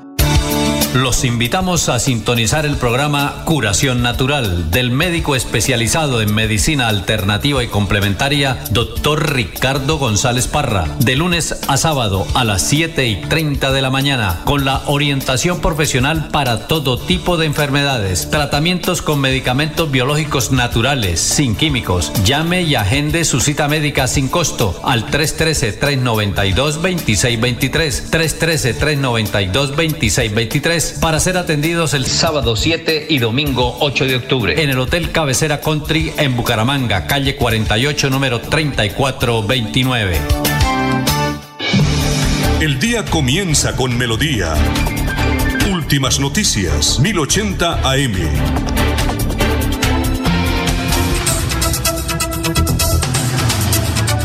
Seguimos con el señor gobernador de Santander. Bueno, de- señor gobernador, aprovechando ya que está usted acá, estamos en Radio Melodía y a todos los oyentes que nos están escuchando, a Telepoima, que nos escucha en Oiva y nos está amplificando esta transmisión. Muchas gracias. Oye, doctor, ¿qué ha pasado con esa funcionaria que Vanguardia denunció que estaba haciendo política a favor de un candidato a la gobernación, creo que de apellido Agón? Mire, precisamente cuando hay alguna denuncia, alguna supuestamente irregularidad, lo que pedimos es a los organismos eh, de control que, que indaguen la veracidad de estas denuncias. Eso está en materia de investigación y por ahora desconozco si eso realmente sea veraz o no. ¿Por qué Y- no puede ser veraz? Es decir, ahí están los, yo no sé, yo Pues ahí hay, uno- un- ahí hay unos, ahí hay unos audios, pero no sabemos, como en esta época electoral también comienzan a los audios por las cadenas de WhatsApp, entonces no sabemos si es información o desinformación, pero por eso nosotros le pedimos, primero como autoridad del, del departamento, tenemos que generar garantías. Sí, Segundo, que si hay alguna irregularidad por parte de algún funcionario, pues se debe indagar y que serán los organismos de, de control del Estado que indaguen la veracidad frente a esta supuesta Ajá. irregularidad. ¿Y usted como gobernador la llamó a ella como superior y le dijo qué fue lo que pasó acá? o? Sí, claro, por eso es- Ah, dice ya. que ella, ella pidió también para que se indague al respecto de esta situación, porque en estos momentos no se ha comprobado y no se ha hecho que, que ella sea la de la voz eh, en este tema. Entonces, por eso también hay que pedirle al organismo de control. De todos son, generan especulaciones. Entonces, en esto realmente esperamos que los organismos de control, así como me han denunciado, me han, in- me han injuriado por muchas cosas desde un principio, pues también yo le he pedido a los organismos de control que también indaguen. Así como me colocaron el tema de, de las hamburguesas. Jamás he comprado una hamburguesa y he pagado una hamburguesa. Me, me colocaron siempre que no, que estamos pagando hamburguesas, yo no sé, por más un valor de 87 mil pesos, cuando yo he querido, como dice, siempre llevar el mejor programa de alimentación escolar del país y por eso somos el programa de alimentación escolar, porque son temas tan sensibles, la comida. claro. Por eso somos, o sea, suena incoherente que vamos a pagar una hamburguesa, y, pero sí somos el mejor programa de alimentación escolar, porque yo con la comida, como dicen, con eso no se juega. Nos han querido eh, que estamos pagando elementos deportivos costosos. Yo invito también a los organismos de control que a ver si hemos pagado alguna raqueta o algún elemento deportivo costoso, porque siempre hemos también tomado medidas. Claro, agradezco siempre cuando hay alguna denuncia, porque también nosotros no podemos desentendernos de alguna situación de algún funcionario, y si algún funcionario eh, acomete alguna irregularidad, pues tiene que apartarse del cargo mientras se desarrolla toda la etapa investigativa, pero jamás en este gobierno de Mauricio Aguilar hemos trabajado es precisamente con esa honestidad, con ese compromiso, con esa responsabilidad. 96 días nos quedan y hasta el último día estaremos trabajando, brindándole el apoyo a los alcaldes, a las alcaldesas, a los territorios para avanzar en nuestra ejecución nuestro plan de desarrollo, donde hemos desarrollado obras, donde hemos generado también no solo competitividad, donde hemos venido apoyando al sector productivo, donde salvamos la red pública del departamento, 22 S que estaban en alto riesgo financiero, porque hoy somos eh, ejemplo a nivel país en materia de salud de la red pública, porque fortalecimos, pasamos de 299 camas UCI a 677, crecimos un 125%, ¿por qué el Hospital Universitario de Santander? Yo los invito a que lo conozcan, parece una clínica, pero sin, sin pacientes eh, ni usuarios en, en los pasillos, porque se ha venido fortaleciendo nuestra red pública, porque hemos modernizado varias heces en todo el departamento, porque hemos dotado de ambulancias, es precisamente porque hemos actuado con responsabilidad, con transparencia, porque llevamos también, pagamos todas esas deudas de la atención a población migrante, de la ley de punto final, pues creo que Mauricio Aguilar ha trabajado. porque Así como me indagaban, me, me estigmatizaban, estigmatizaban a los profesionales de la salud que no los dejaban entrar a los, a los edificios, a sus lugares de residencia, también, hemos mm, dicho, me insultaban que por qué eh, supuestamente yo me había vacunado, nunca me había vacunado, yo lo único que estaba era arriesgando y salvan, eh, salvando vidas en todo el departamento. Y así es, así lo hemos demostrado, don Alfonso. Hemos trabajado por qué estamos construyendo la Facultad de Salud más moderna de Latinoamérica aquí en Bucaramanga. Dicen que es que no hemos hecho nada por Bucaramanga, pero preguntemos, ciento, más de 120 mil millones de pesos, que va a ser el complejo de salud más grande y la facultad de salud más moderna de Latinoamérica. ¿Por qué estamos fortaleciendo las unidades tecnológicas aquí en Bucaramanga? ¿Por qué no le recordamos a los papitos, a los jóvenes que estaban en las unidades tecnológicas en la UIS que les pagamos los semestres cuando la situación de confinamiento, de pandemia? ¿Por qué estamos fortaleciendo las unidades tecnológicas en pie de cuesta? ¿Por qué estamos fortaleciendo las unidades tecnológicas en Barranca Bermeja? ¿Por qué vamos a construir la sede de la UIS en San Gil? ¿Por qué estamos fortaleciendo la UIS en El Socorro? ¿Por qué estamos fortaleciendo las unidades de la UIS en Barbosa? ¿Por qué estamos fortaleciendo las unidades tecnológicas en Vélez? ¿Por qué vamos a construir el campus universitario en, en, en Málaga de, la UIS? O sea, porque hemos trabajado con ese compromiso, porque estamos construyendo hoy más de 244 kilómetros de red secundaria en el departamento. Mire, ya se va a comenzar a pavimentar Barichara, Galán, Zapatoca, 55 kilómetros, Mogote, San Joaquín, Florian, Jesús María, todos los corredores allá entre Vélez, Guabatá, lo que gestionamos en el pacto funcional del presidente. Critican al presidente Duque, pero si no hubiera tenido el apoyo del presidente Duque, no estaríamos invirtiendo más de 320 mil millones en Málaga, no estaríamos invirtiendo invirtiendo más de 120 mil millones de pesos en la transversal del Carare, no estaríamos invirtiendo más de 210 mil millones de pesos en la troncal central del norte. Lo que estamos construyendo en todas estas obras de, de alto impacto en el departamento de Santander, ¿por qué estamos construyendo el anillo vial externo metropolitano. Es que aquí todos se obsesionan a decir que es que no se ha hecho nada, que ya estaban los estudios, los diseños, puro cuento. Esos estudios de diseño no estaban. Ahí los hicimos y por eso estamos construyendo para darle solución a la movilidad. 28 kilómetros, tres intercambiadores para descongestionar el área metropolitana. Trabajamos en equipo. ¿Por qué calificaron? Eh, de buena gestión al señor alcalde de, eh, de, de Piedecuesta, porque nosotros llevamos más de 650 mil millones de pesos. Él sí supo trabajar en equipo, tocar las puertas de la gobernación de Santander, dejó a un lado la vanidad y los egos y por eso hoy llevamos esas importantes obras a Piedecuesta. ¿Por qué se perdió eh, la Virgen la Cemento? Todos critican. Todos dicen que es que Aguilar se quería quedar con la plata y no, el Consejo de Estado no falló a favor de que el IDESAN, que no estaba obligado a, utilizar pliegos tipo, los implementamos. SECOP 2 lo implementamos y el Consejo de Estado falló a favor de decir de que cualquier contratista que estuviera en deuda con el Estado no podía participar. Pero se llevaron a plata allá para fin de ter y allá como si es invitación privada, ahí sí, no dijeron nada. Entonces, cuando nosotros queremos desarrollar procesos transparentes, procesos licitatorios,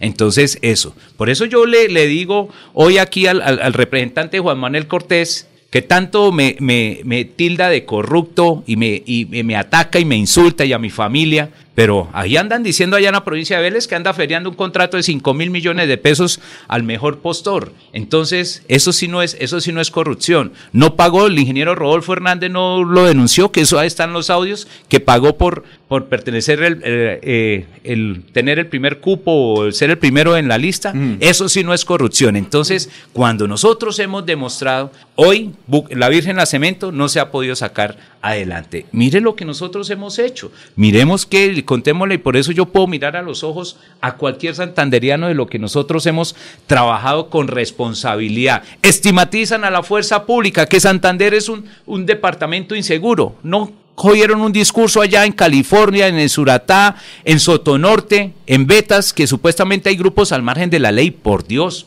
un candidato no puede actuar con esa irresponsabilidad porque fueron los mismos compañeros de la fuerza pública, soldados, policías, y ahora poner en duda lo que hace nuestra fuerza pública en Sotonorte, donde no hay grupos al margen Usted de se la refiere ley. a las palabras del general Bueno, Díaz, candidato bueno, a la gobernación. al una buen cosa- entendedor. Sí, bueno, eh, señor gobernador, pero está bien eso. Pero cuando usted, como un ciudadano común y corriente, ve en los medios que un diputado dice que se están robando la cultura y que a un señor eh, le hicieron firmar por 80 mil pesos y aparece allá en la gobernación por 8 millones de pesos y dice, se está robando la plata. El, el ciudadano común y corriente va a decir, uy, ¿qué están haciendo en la gobernación? ¿Qué sintió usted Mire, cuando le- aparece eso? Mire, le voy, a, le voy a decir dos cosas. Me ha atacado de alguna manera que con las supuestamente hamburguesas. Que me demuestre si yo he pagado alguna hamburguesa. Claro, de pronto yo tengo que ser muy sincero también. De pronto en ese contrato de logística, porque un contrato, pues ahí dice alguna claro. lista y de pronto por la carga impositiva que tiene el departamento de Santander, si se pagara una hamburguesa costaría eso, más no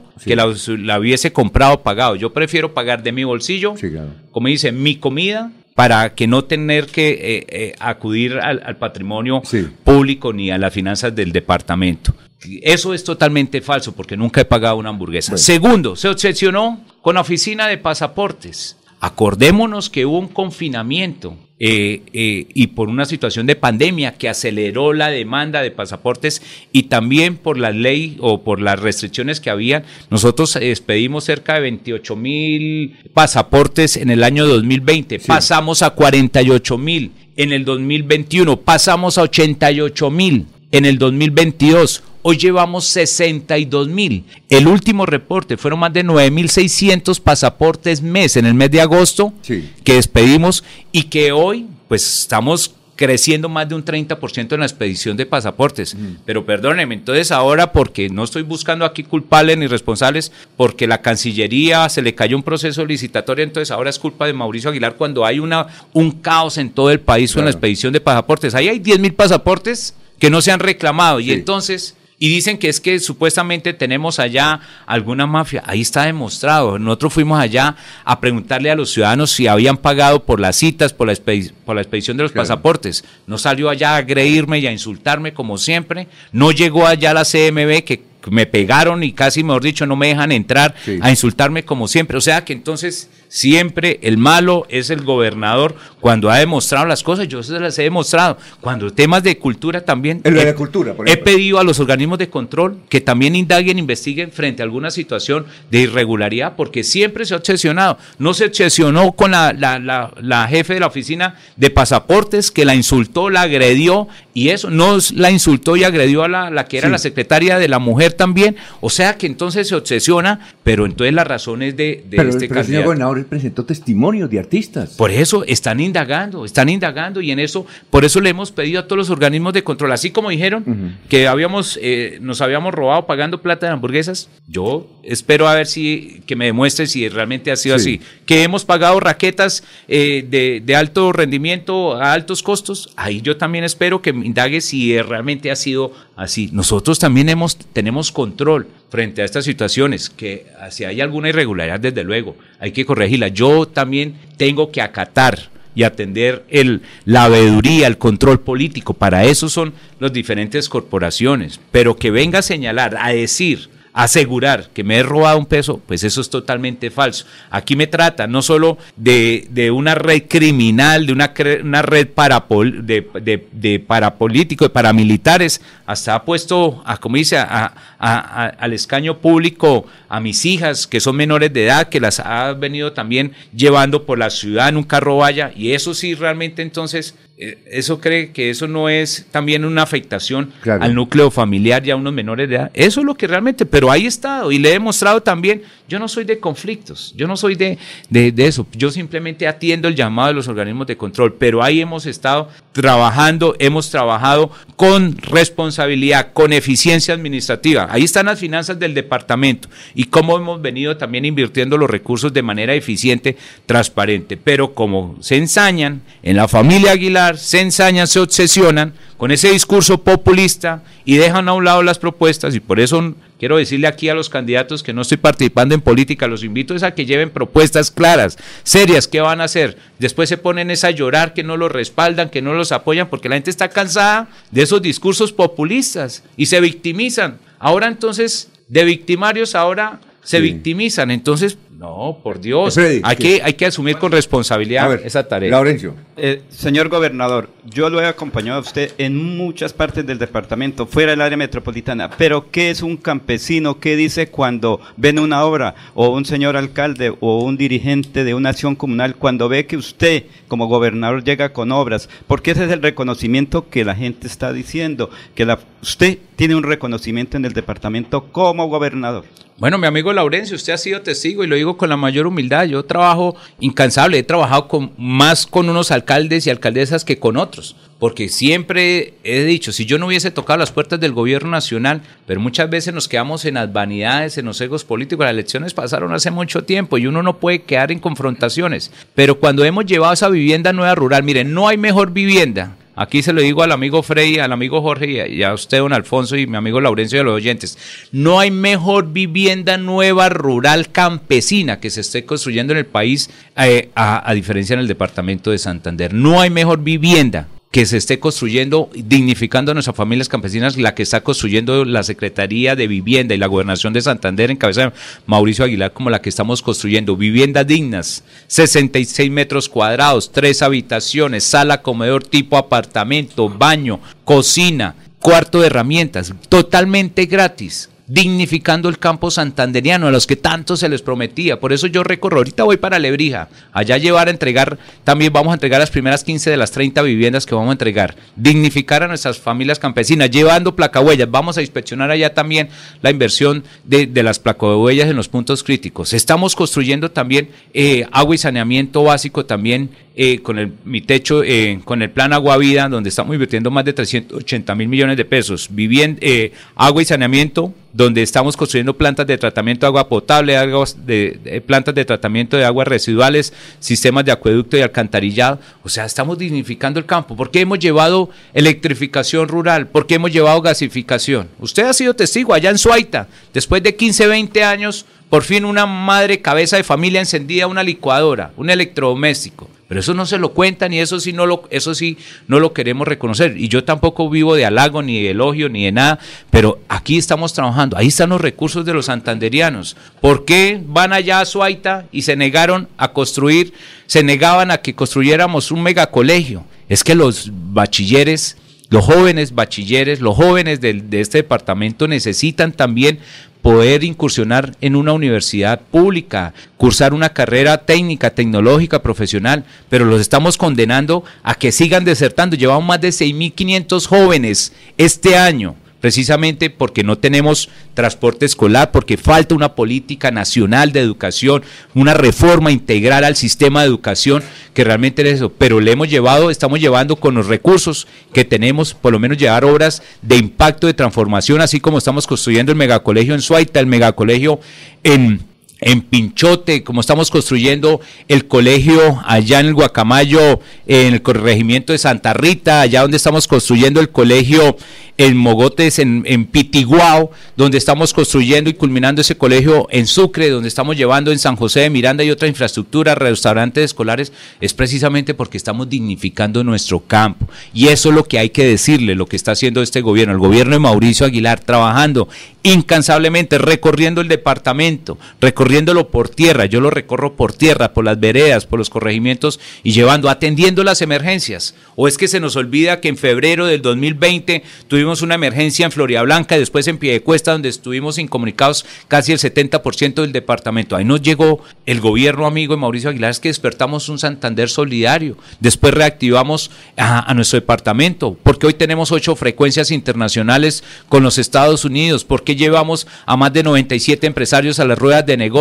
Porque hoy hemos venido creciendo, pasamos de, eh, crecimos 27 empresas nuevas exportadoras? porque han invertido 291 millones de dólares al departamento de Santander en inversiones con grandes cadenas eh, eh, multinacionales aquí han invertido? Porque estamos proyectando un departamento, como lo hemos dicho, Santander para el Bueno, Juan Manuel Cortés dice que quiere derecho de réplica en otra oportunidad. Los abogados, sí, los abogados de, de Marcos Cortés también. Bueno, en las próximas emisiones vamos a... Y, y Juan Manuel Cortés lleva como cinco diciendo, renuncie, señor No, gobernador, renuncie, señor gobernador. No, es que la- las redes se dispararon. Aquí he recibido ya mensajes de todos y cada uno de los candidatos que el gobernador aquí nombrado. ¿eh? Entre esos, Juan Manuel Cortés. noticias para mañana, Ah, ah, viejo. Yo, el- yo, el- yo lo que, mire, yo lo, yo lo que digo es lo de público conocimiento. El mismo ingeniero Rodolfo reconoció que había pagado para que le fuera el primero de la lista.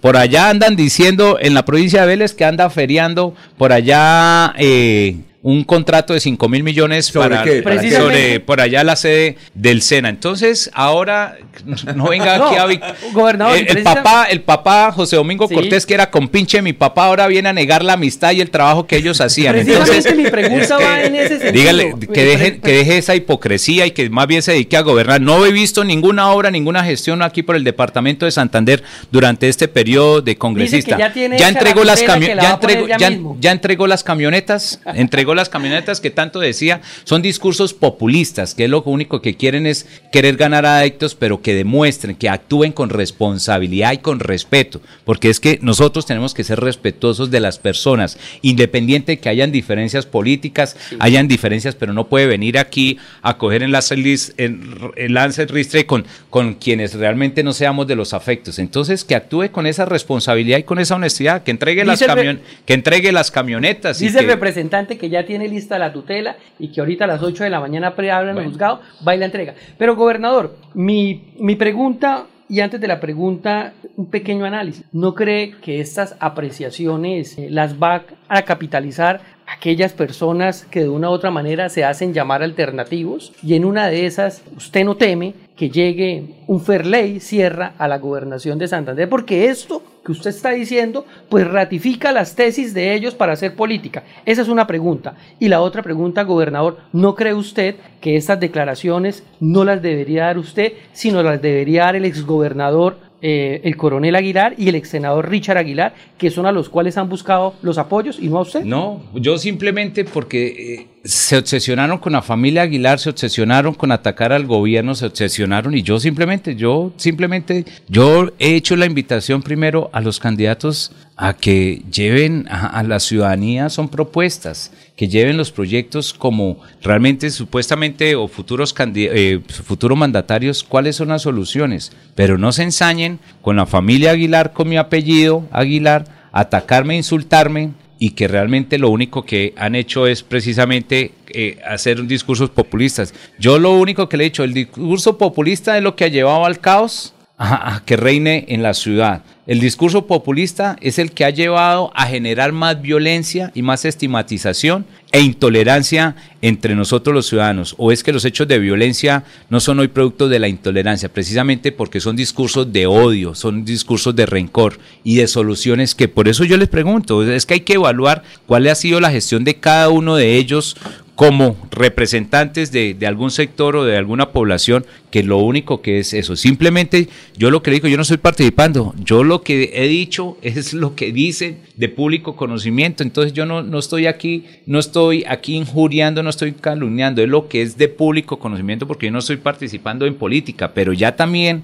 hay que bajarle un poquito a esa hipocresía política que lo único que quieren es seguir generando es eh, supuestamente discursos independientes, pero detrás hay todo un apoyo político. Gobernador, fue ese ataque a su Eh, casa, la- a su eh, perdón, eh, perdón, para que ya le abre el micrófono. Sí. Le abre el micrófono aquí. A, a ver, siga. muy bien. Es que- Fue ese ataque a su casta, a su guía de venidas de algunas políticas, la que llevó esta gira de medios hoy del gobernador de Santander, porque lo que está diciendo en esta mesa es muy parecido a lo que hace unos minutos dijo en otra cadena radial. ¿Qué es qué? Perdón. Es muy parecido el discurso, o sea, fue ese ataque a la familia Aguilar por parte de las campañas la que motivó que el gobernador de Santander saliera a hacer esta ronda de medios. No, yo estoy de- demostrando es mi, mi gestión y mostrando qué hemos hecho con el gobierno. A mí me preguntan qué ha pasado, por qué me atacan a la familia Aguilar. Yo digo, pues se obsesionaron con la familia Aguilar. Yo, primero porque yo no puedo participar en política. Yo estoy mostrando también lo que se han hecho los siete comités de seguimiento electoral frente a las denuncias,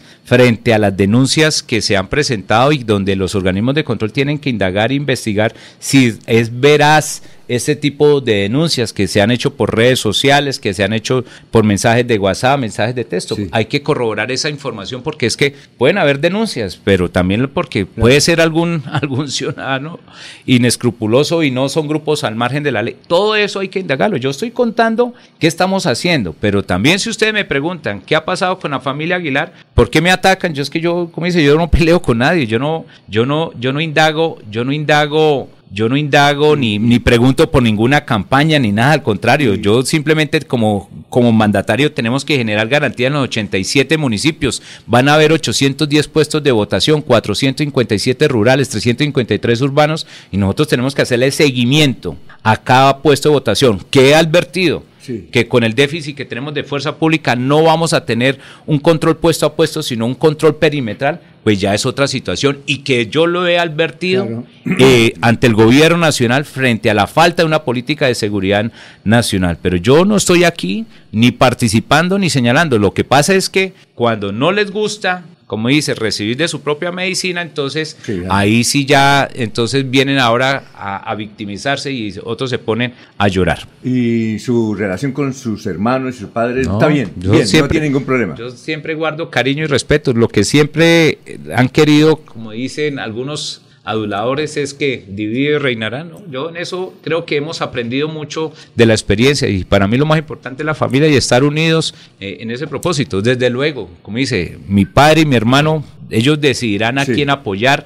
Como ciudadanos podrán elegir y declinar su aspiración, eh, declinar eh, su, su, apoyo, su apoyo o inclinar su apoyo a, cualquier candidato. Entonces, y después del año entrante, ¿usted qué, cuál es su sueño? ¿Qué piensa hacer? ¿Qué va a hacer? No va a hacer equipo con toda esa gente. culminar, culminar, culminar, culminar mi mandato y ya trabajaré. Lo que pasa es que en esto uno tiene que culminar y ser camisa, también ser correcto. Sigue la política porque ya fue senador, entonces ahora presidente o qué? ¿Cuál es la, en serio, cuál es el, y está muy joven. culminar nuestra carrera, eh, culminar nuestro mandato. Ya, no, el 31. ¿Y luego qué? A buscar trabajo, don Alfonso. recuerde que, el coronel Aguilar, cuando terminó su, su periodo de gobierno, también anunció que quería ser presidente de la República y comenzaron los problemas del coronel. No, pero es que usted ya fue senador. Pues, preguntarle si va al Senado o no, porque ya fue senador. Entonces, ¿qué le culminar nuestro mandato y ya Don miraremos. yo sé que, qué va a pasar. A ver, ¿qué va a pasar? Sí. Que no va a poder hacer política ni con el general Juvenal Díaz Mateos, ni con Fabián Oviedo, ni con Ario José Serpa, ni con Jaime Andrés Beltrán, ni con Cortés. porque eso nunca se van a tomar un doctor tinto, Mauricio, con que acabo de decir. Ustedes eran muy amigos con la familia Díaz Mateos en las pasadas elecciones y ahora en esta no. están en, en, la otra parte, ¿no? Desagradecimiento en ese, en ese aspecto.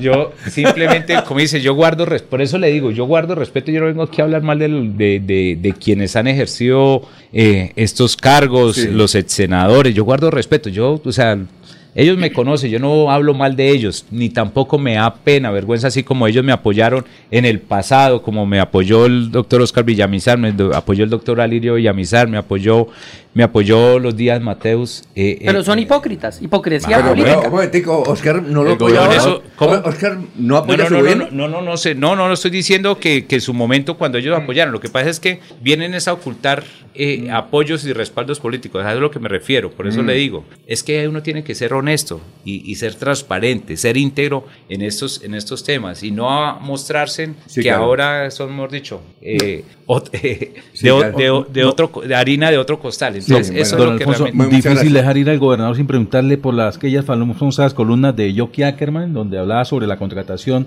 en la gobernación de Santander de Emilio Tapias.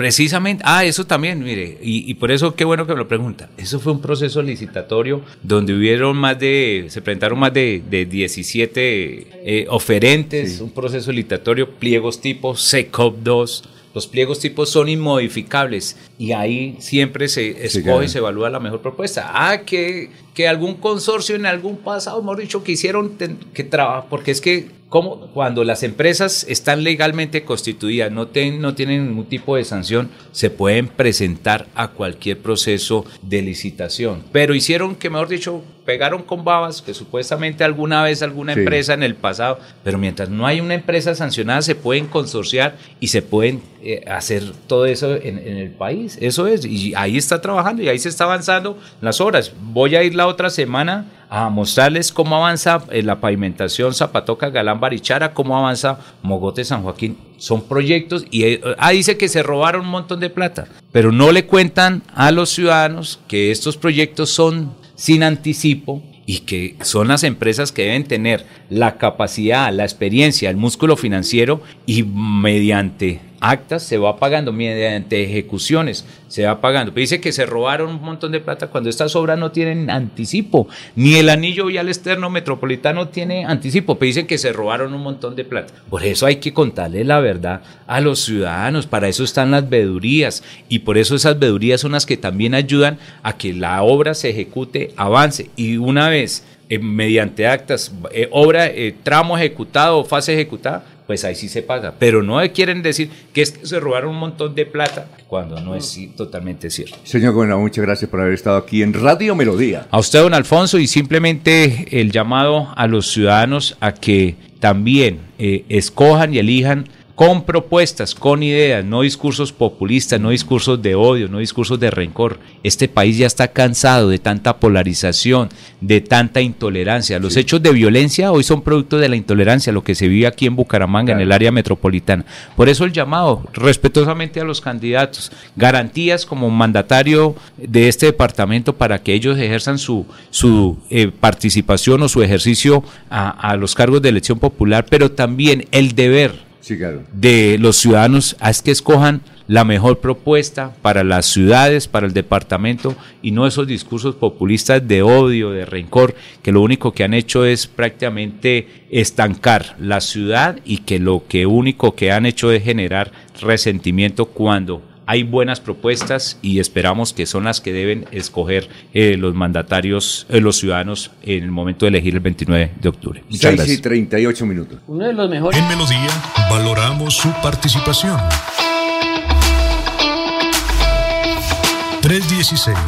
316-550-5022 es el WhatsApp de Melodía para que entremos en contacto. Envíenos videos o fotografías de las noticias de su comunidad y las publicaremos en nuestros medios digitales. 316-550-5022. El WhatsApp de Melodía para destacar su voz. Melodía, la que manda en sintonía.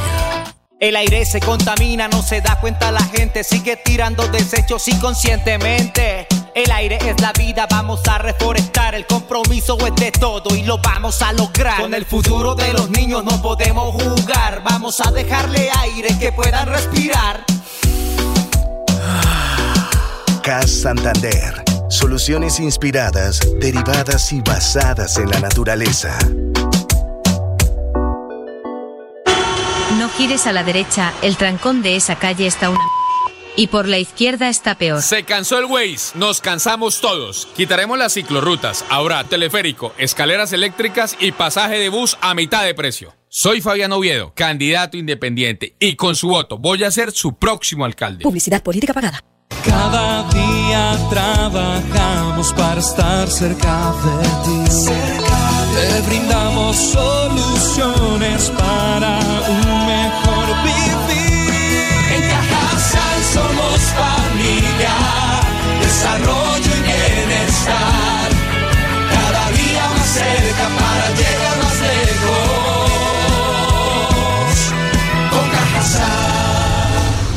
Vigilado Supersubsidio.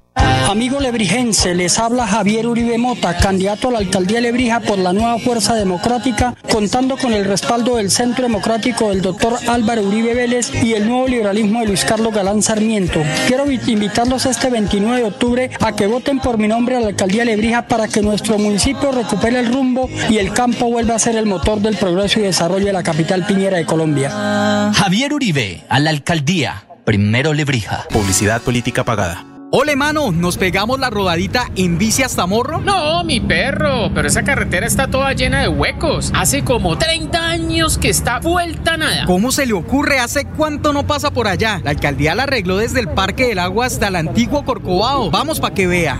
Oiga, esto quedó excelente. Así aguantan venir todos los días. Obvio, ahora sí no tiene excusas. Definitivamente, cuando se invierten bien los impuestos, se nota. Alcaldía de Bucaramanga. Gobernar es hacer. En Comultrasan Crediaportes da el primer paso para transformar tus sueños y metas en grandes logros. Te ofrecemos crédito de libre inversión desde 500 mil pesos con plazos hasta de 60 meses. Te esperamos en Comultrasan de la calle 10, número 662, Parque Principal Pie de Cuesta. Vigilado Super Solidaria.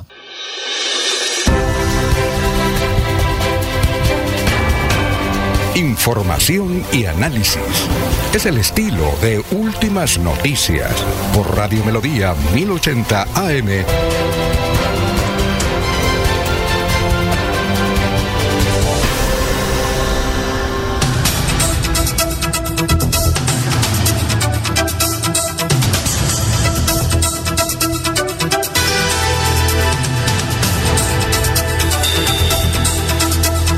Hola Maribel, tenemos que hablar. Maribel Gallo, tenemos que hablar. Hola Alfonso, una feliz mañana. Bueno, algo un poco oscura para quienes siguen Atlético Bucaramanga, pero aquí estamos. Bueno. Por supuesto, hay noticia importante con relación al equipo Leopardo luego de la derrota ayer de dos goles por cero ante Deportivo Independiente Medellín. Vamos a hacer la presentación de que tenemos que hablar con Maribel a esta hora.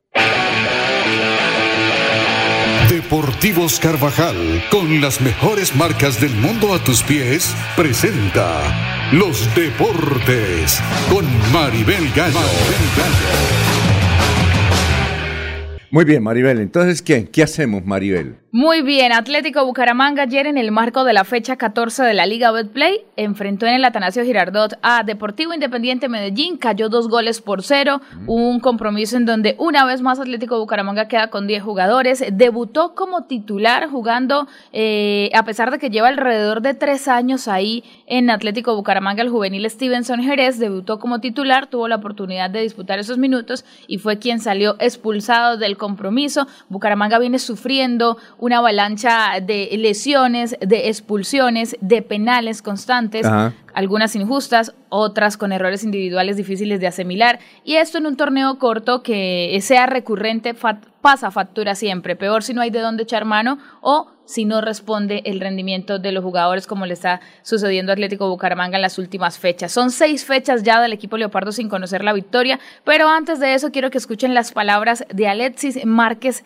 al finalizar la rueda de prensa, porque aquí es donde se da la noticia con relación al equipo Auriverde. Alexis Márquez en Radio Melodía. y la situación mía con la institución no es cómoda. Ya hablando directamente con él, eh, yo tomo la decisión de dar un paso al costado. Los muchachos, Javi aquí eh, insistía ahora que no lo hiciera, pero la verdad yo creo que pese a todo lo bueno que se ha conseguido, de lo bueno que se ha trabajado con, con el grupo de jugadores, uno tiene que ser consciente en qué momento hay que, hay que dar un paso al costado. Nosotros como cuerpo técnico nos vamos tranquilo porque entregamos eh, todo lo que poquito mucho sepamos del fútbol, se lo entregamos al grupo de jugadores, pero nosotros estamos en una posición que, que es resultado sí o sí. Y si los resultados no se dan como, como estamos nosotros en este momento, va a ser muy complicado. Yo quiero que ellos estén tranquilos, agradecerles por la entrega día a día de los entrenamientos, de, de la competencia, que no salgan las cosas,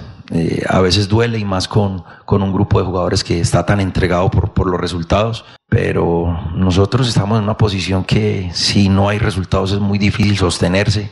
Mm, Estamos en una ciudad donde el ambiente cada vez se torna más hostil, no solo para los muchachos, sino para nosotros. Y, y yo sé que dando un paso al costado mm, se quita un poco el peso de, que se va a tener sobre ellos. Mm, ese es el fútbol. Y vuelvo y lo digo, no quedo sino en agradecerle a los muchachos toda la entrega que han tenido. Gracias. Bueno, Maribel. Bueno, ahí escuchaban ustedes a Alexis Márquez finalizada la rueda de prensa, es decir, la rueda de prensa ya había terminado, la estaba dando por terminada el, el jefe de prensa de Deportivo Independiente Medellín y dice Alexis Márquez, disculpen, pido unos minutos más, tengo algo que decir y en ese momento las palabras que acabamos de escuchar en donde renuncia ya a Atlético Bucaramanga, el equipo Leopardo con la derrota de ayer descendió al puesto 14, permanece en el puesto 14 con 16 puntos y está ya por supuesto muy lejos de poder clasificarse entre los ocho. Rápidamente los los números de Alexis Márquez para poder reseñarlos en, eh, en Atlético Bucaramanga. Dirigió 23 partidos en donde ganó 6, empató 7, perdió 10, con 20 goles a favor, 25 goles en contra para un rendimiento de 36,2%. Por eso decide dar un paso al costado. Algo que queda de pronto en la retina de muchos es que manifestó que el ambiente cada vez se ponía más hostil en esta ciudad y que de esa forma se mantiene y que por eso él entiende que es el primer responsable en los resultados y por esa razón se va del equipo. Muy bien, son las 6 y 47. Aquí también le informamos que las tiendas de Deportivos Carvajal están en cabecera, carrera 35A con 51, Centro Comercial El Cacique, Centro Comercial Cañaveral frente a la Florida, primer piso de San Andresito La Isla, outlet de la calle 36 con 26 y como si fuera poco, Deportivos Carvajal Kids en cabecera. Deportivos Carvajal, con las mejores marcas del mundo a tus pies.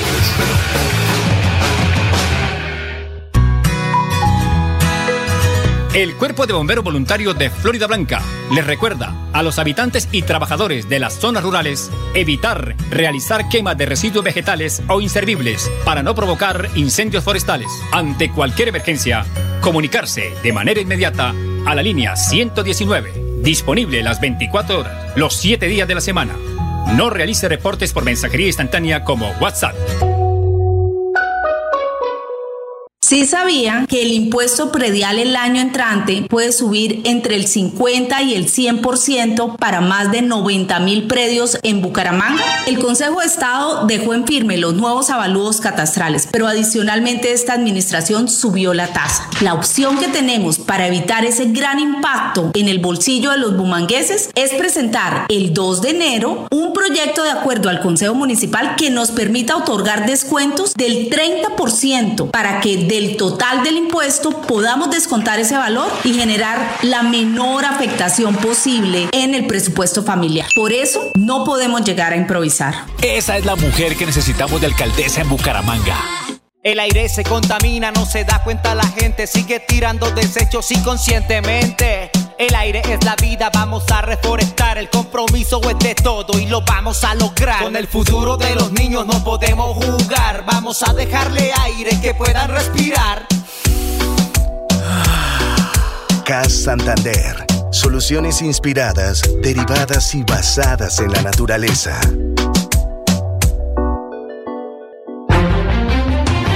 Continuamos con las últimas noticias en Radio Melodía.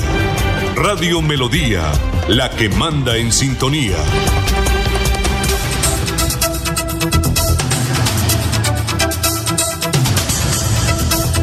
Bueno, tenemos a Ramón Ramírez, candidato a la Asamblea del Departamento de Santander por... El Partido Liberal. Liberal. ¿Qué número? El 55. Está en sus manos. Cinco razones. Choque la 5, M la 5, Ramón tiene cinco letras, como quieras, te, te acuerdas del número Bueno, 55. ¿y cuántas vallas tiene en el departamento? Bueno, es el que más tiene, me parece a mí. Bueno, yo- ¿Cuántas? Las que le autoriza la ley, pero ¿cuántas son más o menos? No, yo tengo las vallas, vallas, las autorizadas por, por el Consejo Nacional Electoral, Claro. por, por todos los, incluso los municipios Mm. hemos respetado, hemos pedido los permisos debidos para colocarlas, pero sí son, yo creo que miles de afiches y de pendones que la misma gente no solamente nos ha pedido, sino dice, oiga, envíeme el arte digital, lo imprime, le coloca de corazón, en cimitarra estamos con Ramón, porque siempre en cada municipio hubo alguna actuación, alguna amistad en cada uno de ellos. Fue uno de los mejores oficiales del ejército colombiano. ¿Hasta qué, hasta qué rango llegó? Bueno, Alfonso, yo a los 16 años de edad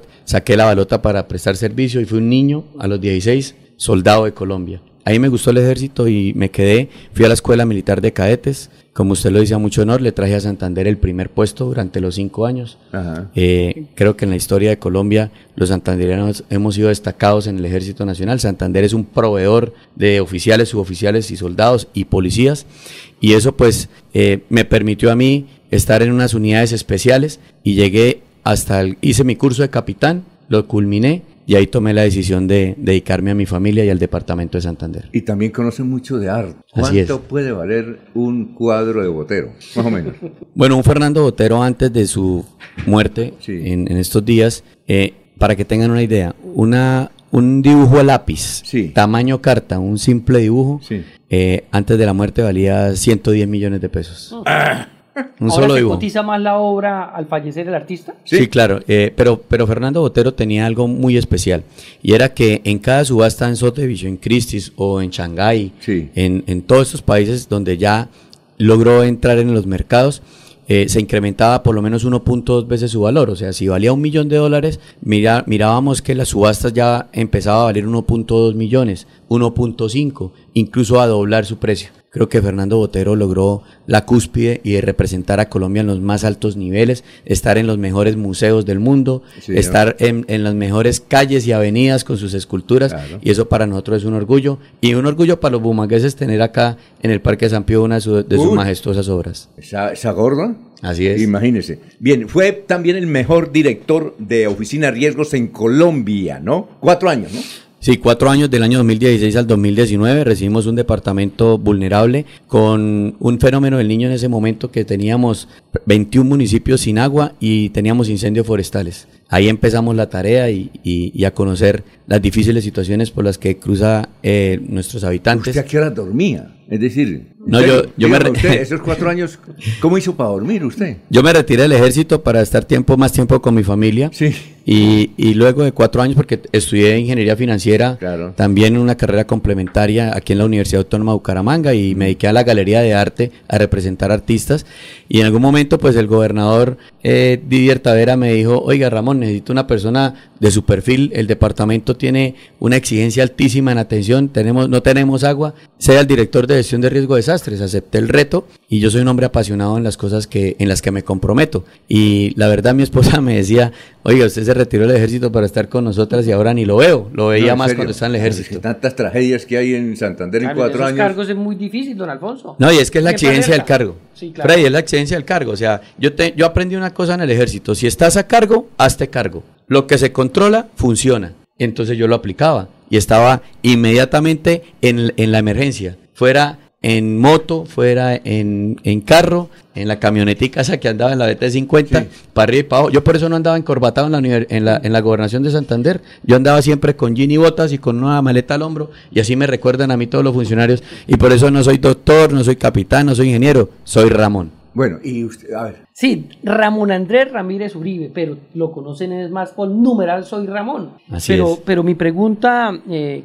candidato a la Asamblea por el Partido Liberal, usted ha hecho una serie de denuncias importantes, además, porque de eso se trata, no simplemente como candidato, sino siempre usted ha tenido la posibilidad de, con este conocimiento que adquirió, adquirió como director de la Oficina para la Gestión de Riesgo de, de- de Desastres. Una es el tema del acueducto de Lebrija, que no le han prestado atención el señor gobernador, el alcalde. Cuéntenos sobre ese tema, qué es lo que está pasando. Bueno, primero eh, decir que Lebrija es el municipio que está caracterizado con mayor riesgo de quedarse sin agua. Eh, incluso en las temporadas normales, la fuente hídrica no es capaz de abastecer el total de habitantes. Un municipio se queda sin agua por tres razones. Primero, porque no tiene una fuente hídrica, sea un embalse, sea un lago, sea un- una quebrada, un río, lo que sea. Segundo, porque no tiene, hay ausencia de infraestructura de acueducto. O tercero, por obsolescencia, porque no es capaz la infraestructura de, de atender las necesidades y requerimientos. Lebrija queda evidenciado de que necesitaba una, una fuente hídrica que, que pudiera eh, atender las necesidades. Y por eso no solamente llevamos allá, de los 66 millones de litros de agua que llevamos en el año 2016, Ujú. 22 millones fueron para Lebrija, tocaba en tractomulas. Entonces dijimos, la solución definitiva es poder llevarle el agua. Oiga, y tan cerca que está el embalse del Topocoro a, a Lebrija, ¿no? Increíble. Pero la solución realmente fue, para no hacer el tratamiento de agua desde el embalse del Topocoro, fue conducirla desde el acueducto de, de Bucaramanga. Y ahí entonces le preguntamos al acueducto, ¿tiene la capacidad? Claro, el embalse de Bucaramanga tiene la capacidad. Entonces la conducción desde el tanque que está en la Rosita, en la 45, empezó la conducción, atraviesa lo que es la vía Chimitá, eh, pasa el río y ahí hay una estación de bombeo. De ahí sube hasta al nivel del peaje y pasa hasta la estación hasta la estación de servicio San Pablo donde hay un tanque que ahí ya por gravedad llevaría el, el agua hasta el acueducto de Lebrija para vendérsela en bloque a en Pulebrija y que sea simplemente entregarla en la misma calidad de agua que tenemos nosotros los bumangueses eh, los de los habitantes de Florida y también los de Girón, que los abastece el acueducto de Bucaramanga. Eso es una berraquera, porque eh, al final era la, la solución más fácil. ¿Cuánto valía eso? 23 mil millones de pesos. Acuérdense ustedes que con la venta de Isagen a Santander, en una jugada maestra que hizo el gobernador de presentarle un cheque al presidente Santos, lo hace firmar más de 600 mil millones de pesos que nos correspondían a los, a los santandereanos. Ya estaba vendido. Tocaba que sacarle el provecho a lo que nos correspondía a los santandereanos. Y de esos recursos que fueron distribuidos a diferentes municipios y a la gobernación de Santander, el gobernador dijo, no, hay que darle la solución definitiva a los lebrigenses. Y se destinaron los 23 mil millones que hoy reposan en, en Findeter, en una cuenta. Y creo que fue por el ego de que la persona que hizo los estudios y diseños, al final termina siendo eh, la persona que dictamina todo el tema técnico, pero la persona que se gana la licitación, que fue alumno del que hizo los estudios de diseño, le hizo una corrección a los estudios de diseños y eso no le gustó al señor. Entonces no llegaron nunca a un, a un acuerdo para que eso se, se subsanara en temas de egos y Findeter, que al final es el que tiene el recurso, no fue capaz de resolverlo. Le correspondió a estos nuevos gobernantes atender ese chicharrón, pero es que resulta que cuando hay una observación en los estudios y diseños, significa que hay un mayor valor de los estudios y diseños, pero eso impacta directamente al mayor valor de la obra. Y cada año que pasa se tienen que actualizar precios. Entonces yo creo que ya hay una necesidad de asignarle más recursos, pero lo que veo es que ya en lo que me informan es que esa obra ya comenzó a avanzar. Infortunadamente, pues nos cogió este fenómeno del niño que ya ha advertido el IDEAN. Otra vez vamos a pasar por lo que pasamos en el 2016 y les aseguro que mientras eso no se abra la llave y Lebrija no tenga agua de Bucaramanga, van a comenzar a ver los carrotanques desfilando por la vía. ¿Y esos 23 mil millones están allá y ganan intereses o no? ¿Cuántos años llevan ya? Bueno, eso lleva, fue asignado creo que desde, el año 2018. Esa, esos recursos están allá en fin. Llevan cinco años. Sí, pero, no, no, no, ganan intereses? Pero independiente de los rendimientos financieros, al final terminan siendo insuficientes para compensar, digamos, el mayor valor de, la actualización que tiene el proyecto. O sea, no, no alcanza a compensar. Oiga, Ramón, ¿y por qué siempre pasa esto? Eh, porque usted también lo ha advertido frente a los temas de las, momentos de sequía y, y estas eh, horas de calor y siempre pasa, eh, usted lo, lo, ha dicho también, lo ha manifestado y ha puesto en alerta a las autoridades, pero nunca pasa nada, o sea, pareciera que no ahí están los planes de choque, no está programado todos estos temas de emergencia. ¿Qué es lo que pasa? ¿Por qué siempre ocurre esto y, se advierte? Usted lo ha advertido. Bueno, Frey, es que es, es sencillo. Nosotros debemos tener unos elementos para la toma de decisiones. En el caso de los, planes de ordenamiento territorial, estudios de amenaza, vulnerabilidad y riesgo y las estrategias de respuesta. Nosotros en Santander tenemos caracterizado varios riesgos. Primero, somos el segundo nido sísmico del planeta. Después de Afganistán, en Los Santos tiembla 10.000 veces en el año. Entonces nosotros tenemos acá, todos los días pasa algo. A veces dicen, es que yo no nací el día de los temblores. Hmm. Y resulta que sí nacimos nosotros algún día de los temblores. Claro. Porque en Santander todos los días tiembla. Sí, exacto. Pero resulta que en el 2015, el 10 de marzo, tuvimos un, un, terremoto.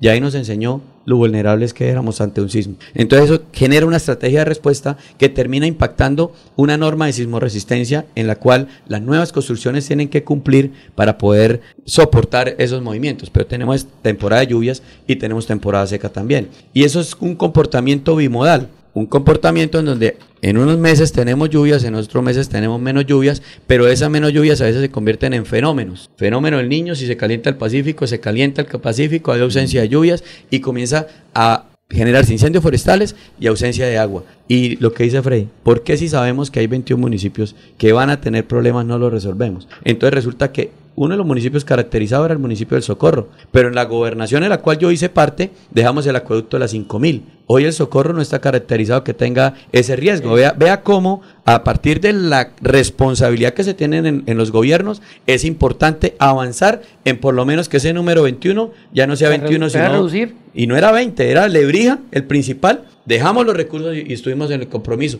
Lo que pasa es que las obras, infortunadamente, pues tienen unos procesos y tienen, eh, yo creo que en Colombia no está bien diseñado ese tema. De, entre más transparencia queremos buscar nosotros con las licitaciones en los estudios para uno, las licitaciones para las interventorías para otro, las, las licitaciones para las obras, siempre el que se gana la obra tiene una observación de los estudios y diseños. Usted mire, ese es el comportamiento normal y por eso una obra que está planeada para hacer en un año termina en tres. Y el que se gana la licitación no se la quiso ganar con, con 10 mil millones, se la quiso ganar con 15 mil o 17 mil a través de observaciones de los estudios y diseños. Bueno, excelente la, presentación de Ramón Ramírez en el sentido de que como director de gestión del riesgo en el departamento, pues es un hombre lleno de logros, de conquistas y de retos además. Pero resulta que es que Ramón hoy tiene un reto mucho mayor y es el de poder llegar a la asamblea del departamento. Sí, ya demostró los méritos que tiene para hacerlo, pero también ahí hay un otro reto y es el de conservar una curul para el Partido Liberal, que hoy es la mayor votada en la historia del departamento de Santander, con 33 mil votos que alcanzó eh, Alfonso Pinto Fratali hace cuatro años. ¿Cómo va ese propósito de llegar a la Asamblea? ¿Por qué hacerlo? Y, y- cómo se siente pues a esta altura de la campaña para poder estar a partir de 2024 ocupando una curul en la Asamblea Departamental. Bueno, Jorge, eh, muy, buena la, muy buena la pregunta, porque yo hago parte de un equipo en donde estamos como en los relevos, ¿sí? De 4 por 400 Entonces, Alfonso Pinto hizo la primera vuelta y, y me entrega a mí el testimonio para que yo haga ahora la, si- el siguiente recorrido. Es un recorrido en lo que me dice, vea, ya 33 mil santanderianos nos dieron a nosotros la confianza, tome y camine, pero refrende esa confianza de esos 33 mil y por qué no de otros. Entonces, no solamente tengo ese equipo de, de- de Alfonso Pinto apoyándome, la segunda credencial elegida en su momento eh, actual fue la de Mel Arnache de Barranca Bermeja. Mel Arnache su- sumó 17 mil votos. Y eso quiere decir de que hay 50 mil votos que entraron en la elección anterior que están respaldando la candidatura de L55 Ramón y que se hace eh, porque el Partido Liberal tiene una seria intención de participar no en los temas trascendentales a nivel nacional, en donde ustedes han visto que hay una posición, pero también en el gobierno departamental para continuar haciendo la vigilancia, el control, la participación en la toma de decisiones y han confiado en mí esa gran responsabilidad. Yo creo que eh, mi paso por la Dirección de Gestión de Riesgo de Desastres, mi paso por el Ejército Nacional, lo que hemos hecho por el arte, lo que hemos hecho en los caballos en Santander también. Ah, que- también es caballista. es que soy el Hombre. en este momento, en este momento tenemos ese, esa, esa participación en la Junta Directiva de- durante hace más de 16 ¿Y años en? Santander, en, en Azocaballos, representando y llevando el nombre de Santander en todo el país. Bueno, muchas gracias, muchos saludos, que usted ayudó mucho a los bomberos, dice William Niño desde Suratá, que ayudó mucho. Muchas gracias, muy amable. Eh, su, lema de- su, su lema, ¿cómo es, Ramón? Aseguremos a Santander. ¿Y por qué no? Mi candidatura está en tus manos. Ah, está en tus manos, pero eso lo digo a todo el mundo, pero aseguremos a Santander. Es un momento en el cual debemos eh, darle a Santander esa nueva oportunidad Ajá. de ser el líder en la seguridad del departamento y estoy preparado Va a para ser eso. un buen diputado. Muchas gracias, Alfonso. Este por la va a ser el. Peley, pero de No, la y, otra y- parte. y pobre, Sí. y pobre director de la oficina de No. control de ciudad riesgo en los controles políticos. No, no, no, No, no, le va no. a pasar ni una. Este va a ser Peley, pero de, de- de otra parte. No, oiga, yo, yo sí No, quiero no. que me den la Eh, eh, oportunidad. eh, Me- Oiga, me den la oportunidad porque me encontré en una cabina. Yo no, la verdad no conocía a Ferley. No, lo ¿No? conocía personalmente. Me lo encontré en Caracol. Iba saliendo y, y Juan Carlos Ordóñez le dijo, oiga, Ferley, venga, le presento aquí al capitán Ramón Ramírez, candidato Sí. a la asamblea. No lo conocía. Y llegó y me volteó a mirar de, de pies a cabeza y me dijo, capitán, ah, bueno, cuando se queme ya sé de qué lo voy a coger. De escolta y conductor. ¿Serio? Vea, le, ¿En le dije serio? yo, oiga, venga, increíble que es la primera vez que yo lo conozco a usted. Y usted se refiere así a mí de esa manera, no importa, porque es que yo ser conductor y ser escolta, yo fui escolta del país durante 15 años. Sí, claro. Yo le- y para mí eso al final es un honor. Yo no sé Sí. ese señor qué vaya a hacer cuando se queme. Por Sí. lo menos a mí me dio un uso, ¿sí o Sí, no? sí. Pero lo que sí le dije fue, vea, una persona, y sobre todo alguien que aspira a ser gobernador de Santander, que ofenda despectivamente a un soldado, a un Total. policía o a un, a un veterano, no merece ser gobernador de Santander. Ave María. Bueno, son las 7, 5 minutos. Aquí Bucaramanga, la bella capital de Santander. Transmite Radio Melodía, Estación Colombiana, HJMH, 1080 kilociclos, 10.000 vatios de potencia en antena, para todo el oriente colombiano. Cadena Melodía, la radio líder de Colombia. Amigo lebrijense, les habla Javier Uribe Mota, candidato a la alcaldía de Lebrija por la nueva Fuerza Democrática, contando con el respaldo del Centro Democrático del doctor Álvaro Uribe Vélez y el nuevo liberalismo de Luis Carlos Galán Sarmiento. Quiero vi- invitarlos este 29 de octubre a que voten por mi nombre a la alcaldía de Lebrija para que nuestro municipio recupere el rumbo y el campo vuelva a ser el motor del progreso y desarrollo de la capital piñera de Colombia. Javier Uribe, a la alcaldía. Primero Lebrija. Publicidad política pagada. Llegó el momento del cambio, nuevas ideas también. Lo que tanto buscamos, por fin se va a poder. Con Juan Tarazona, el cambio es ahora. Por Florida Blanca, el pueblo se levanta. Este 29 de octubre, vota por Juan Tarazona, número uno en el tarjetón. Cambio radical. Publicidad, política pagada. En Radio Melodía, últimas noticias. Las noticias de la hora. Las noticias de la hora. Hola, mucho gusto, soy Florentino Mesa y esta es la vuelta al mundo en 120 segundos. Aunque sin aportar pruebas para respaldar su afirmación, Ucrania aseveró que un ataque con misiles contra el cuartel general de la Armada rusa en Crimea la semana pasada causó la muerte de 34 oficiales, incluido el comandante de la flota. Los países ricos y las economías en desarrollo deberán adelantar varios años sus objetivos de neutralidad de carbono, recomendó este martes la Agencia Internacional de la Energía, que destacó las energías limpias como el principal instrumento para limitar el calentamiento global.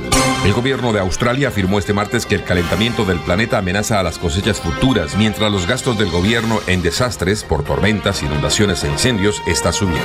China se opondrá a la expansión gratuita de alianzas militares, afirmó la Cancillería de ese país, en la última de una serie de advertencias emitidas en momentos en que Washington profundiza sus alianzas de seguridad en la región Asia-Pacífico.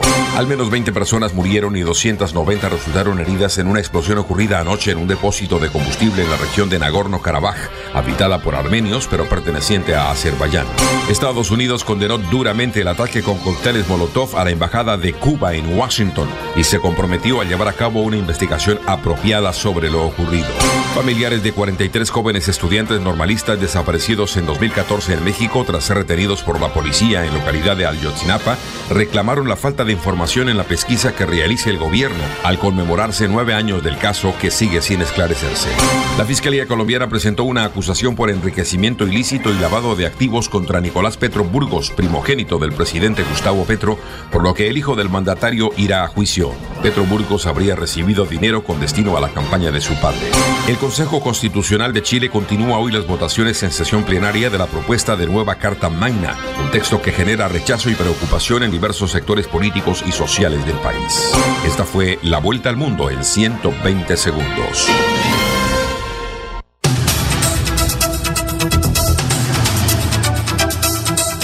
Bueno, Maribel, un oyente, ¿qué es lo que le pregunta Alfredo González? Bueno, la pregunta que se hace no solamente Alfredo González como oyente en esos momentos, sino que se hace gran parte eh, de el aficionado del fútbol colombiano y es, ¿el problema en Atlético Bucaramanga son los directores técnicos o son los jugadores? Sí. Yo creo que en este momento hay un dato importante y es que Atlético Bucaramanga estaría a punto de sumar su director técnico número 19 en los últimos siete años. Es decir, estamos llegando ya casi, sin contar los interinos que ha tenido Atlético Bucaramanga en los últimos siete años. Estamos hablando de un récord en el fútbol colombiano del equipo Leopardo como el equipo, el club que más directores técnicos ha cambiado desde su regreso a la primera división en los últimos 10 años. Sí. Y además estamos en el top 20, en la posición 14, 15, si ahorita no me falla la memoria, del equipo que más cambia directores técnicos en Latinoamérica. En el top 20 es Atlético Bucaramanga. Yo creo que ahí ya hay una respuesta para entender que el tema no ha sido de directores técnicos. Y vamos con Olguita a esta hora.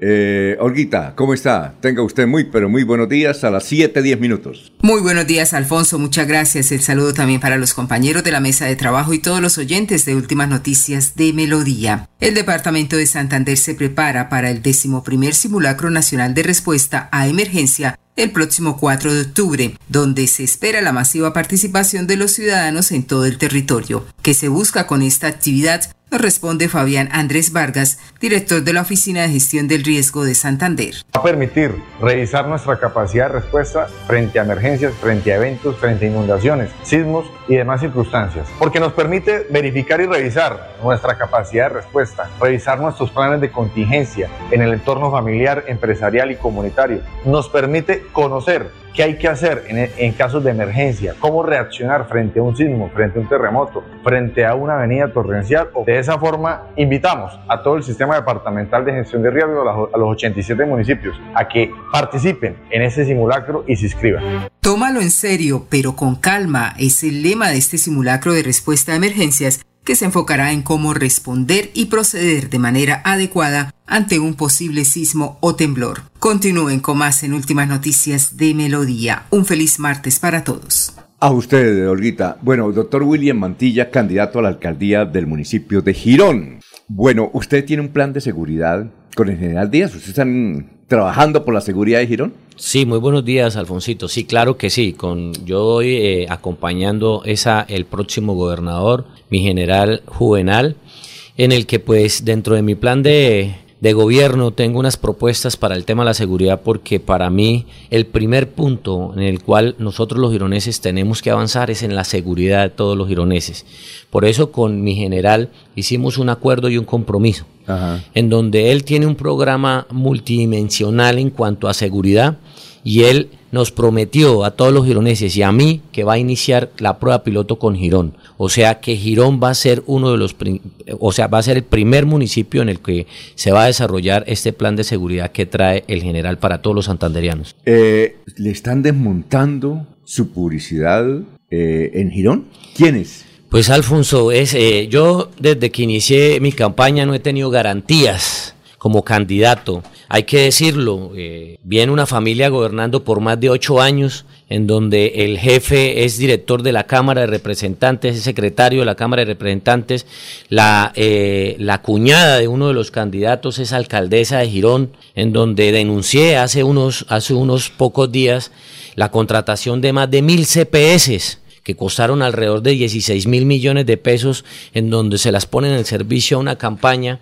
Pero hoy me encuentro, ayer me encuentro con la bella sorpresa de que se inventan una resolución, el, el pariente también, porque es secretario de planeación, me encuentro con una resolución en donde dicen que hay que desmontar todas las vallas del casco antiguo porque ellos saben, ellos saben que el casco antiguo es el voto de opinión y está con William Mantilla en Girón. Y me desmontan todas las vallas. Yo sé que es una medida desesperada, ellos están asustados, están preocupados porque ya saben que están perdiendo. A hoy quiero decirle a todos los gironeses que vamos adelante en todas las encuestas que se hacen en el área metropolitana y están asustados y toman estas medidas desesperadas. Yo invito a todos los gironeses a que no salgamos a, a, pelear, que, nos, que, que, mantengamos la compostura. Yo sé que eso produce indignación, ¿sí?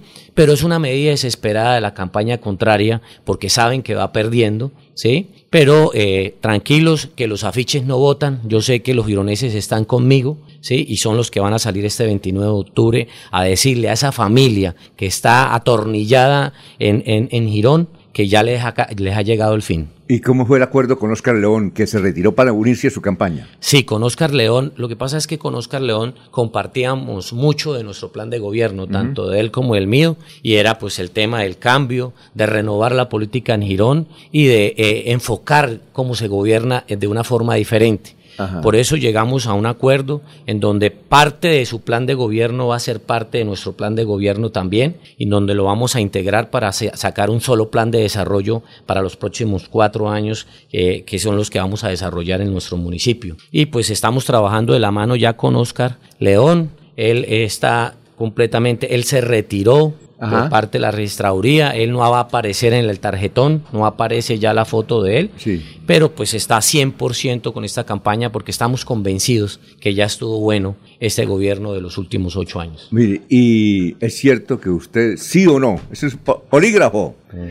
que usted cenó el viernes o el sábado con una candidata a la alcaldía de Girón. No. ¿No? ¿No hace mentira, nada? Mentira, no. No hace nada, no hace nada. Rojo. Rojo. La paleta roja. Rojo aquí. William, ¿y cómo recuperar? A ver, pero espera, Antico, que, es que me ha pedido el, el cambio Freddy, un momentico. Llega, de- llega de último. No, tranquilo, primero. Laurencio. A ver, sí, sí. A ver, Don Alfonso, no, para preguntarle al médico Mantilla, al parecer en cada municipio hay un clan, Sí. ¿cierto? El clan este, el clan aquello. En Girón podríamos configurarse que Jonaviud, Julia y ahora Campo Elías son un clan político que quiere seguir enquistado en Girón. Pues sí, si usted va al significado de, lo que quiere decir un clan, pues eso es, ¿no? Porque cuando usted llega a gobernar, hace sus cosas y se va y deja que otro llegue y gobierne, pero cuando usted desde las lejanías, desde otras ciudades, a control remoto empieza a colocar fichas y a mover y a hacer eh, y a tomar decisiones bajo el municipio desde la distancia,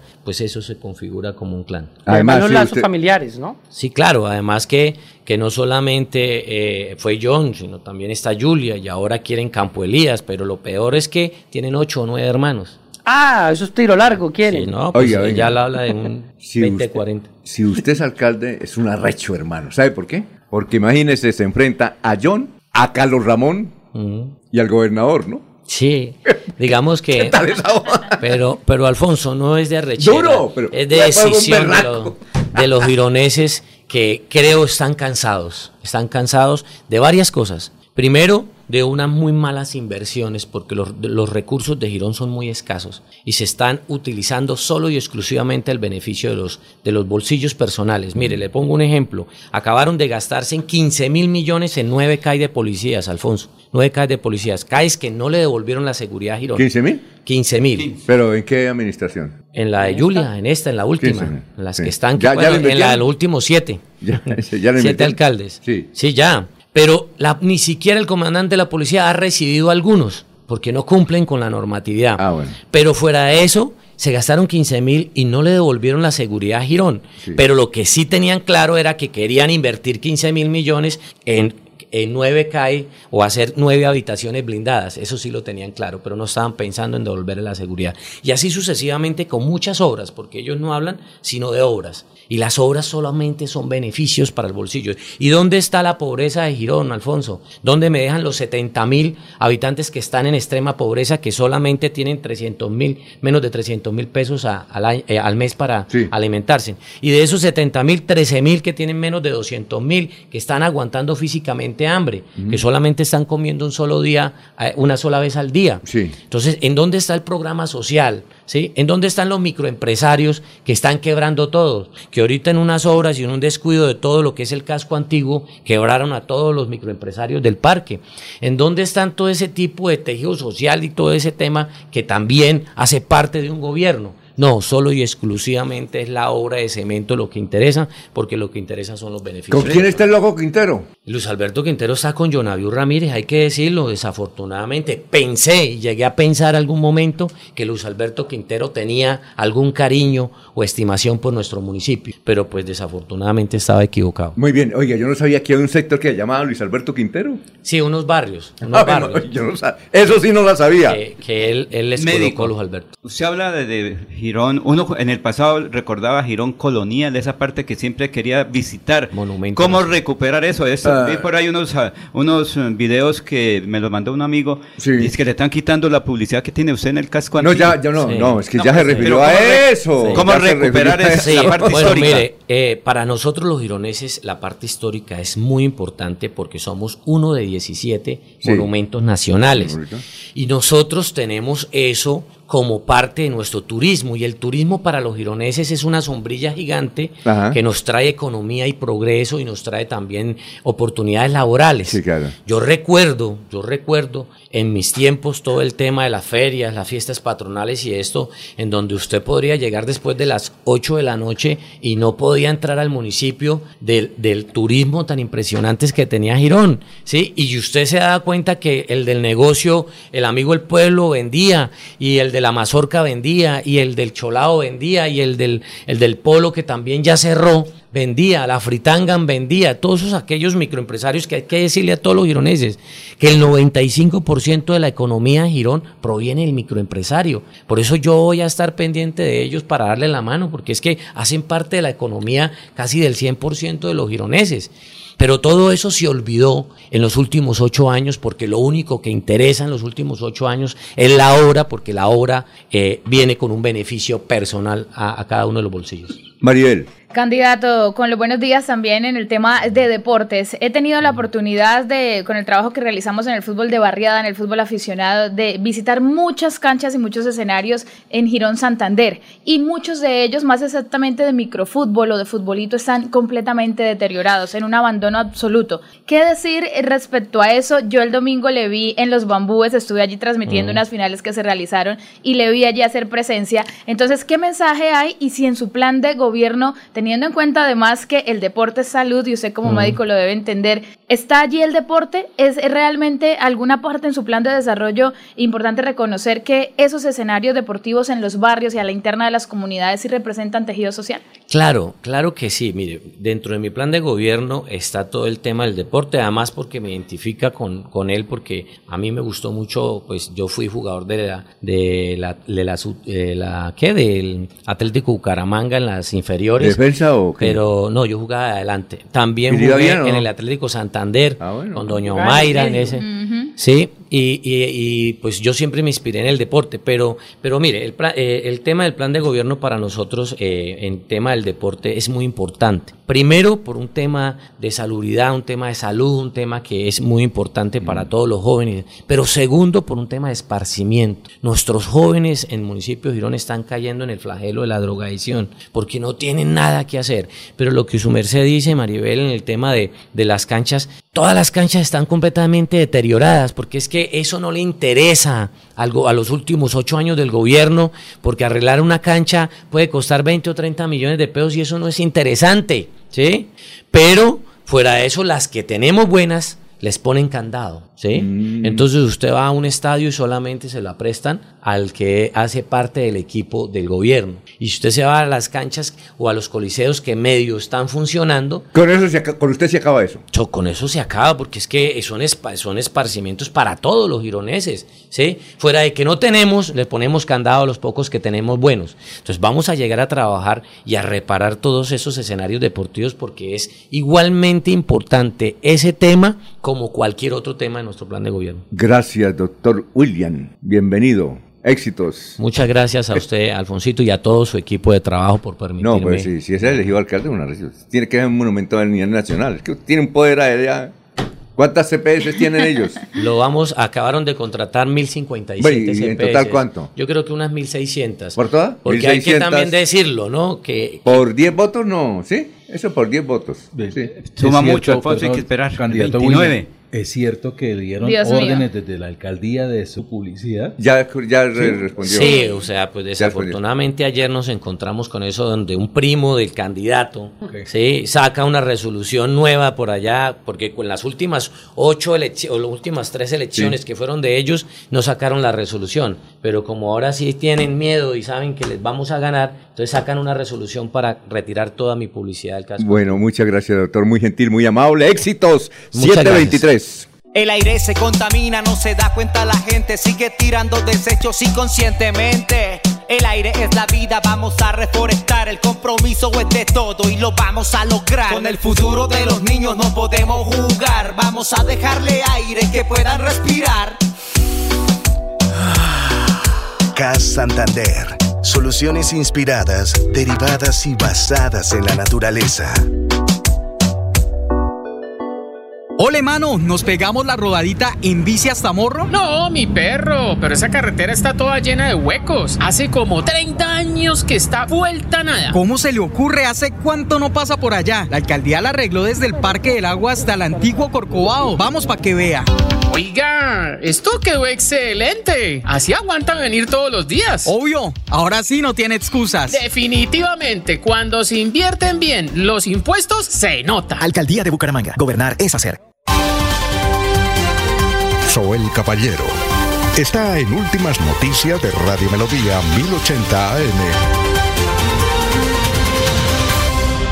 Buenos días, Alfonso, para usted, para los compañeros, igualmente para todos los oyentes. El programa de alimentación escolar en Barranca Bermeja pasó de 18 mil a 36 mil estudiantes con alimentación escolar. Así, niños y niñas de los grados de primaria reciben su debido complemento con el fin de garantizar la permanencia de los estudiantes y optimizar las condiciones para una educación con calidad. Mañana, miércoles 27 de septiembre, se realizará la segunda mesa pública del programa de alimentación escolar PAE 2023. Estudiantes, padres de familia, rectores y comunidad en general tendrán la cita a partir de las 8 de la mañana en el auditorio Edgar Cote Gavino del Centro Popular Comercial. Allí se analizarán todos los progresos y generalidades del programa de alimentación escolar en el distrito de Barranca Bermeja durante el año 2023. Noticia con la cámara es el distrito. Continúen compañeros en estudios en últimas noticias de Melodía 1080 AM.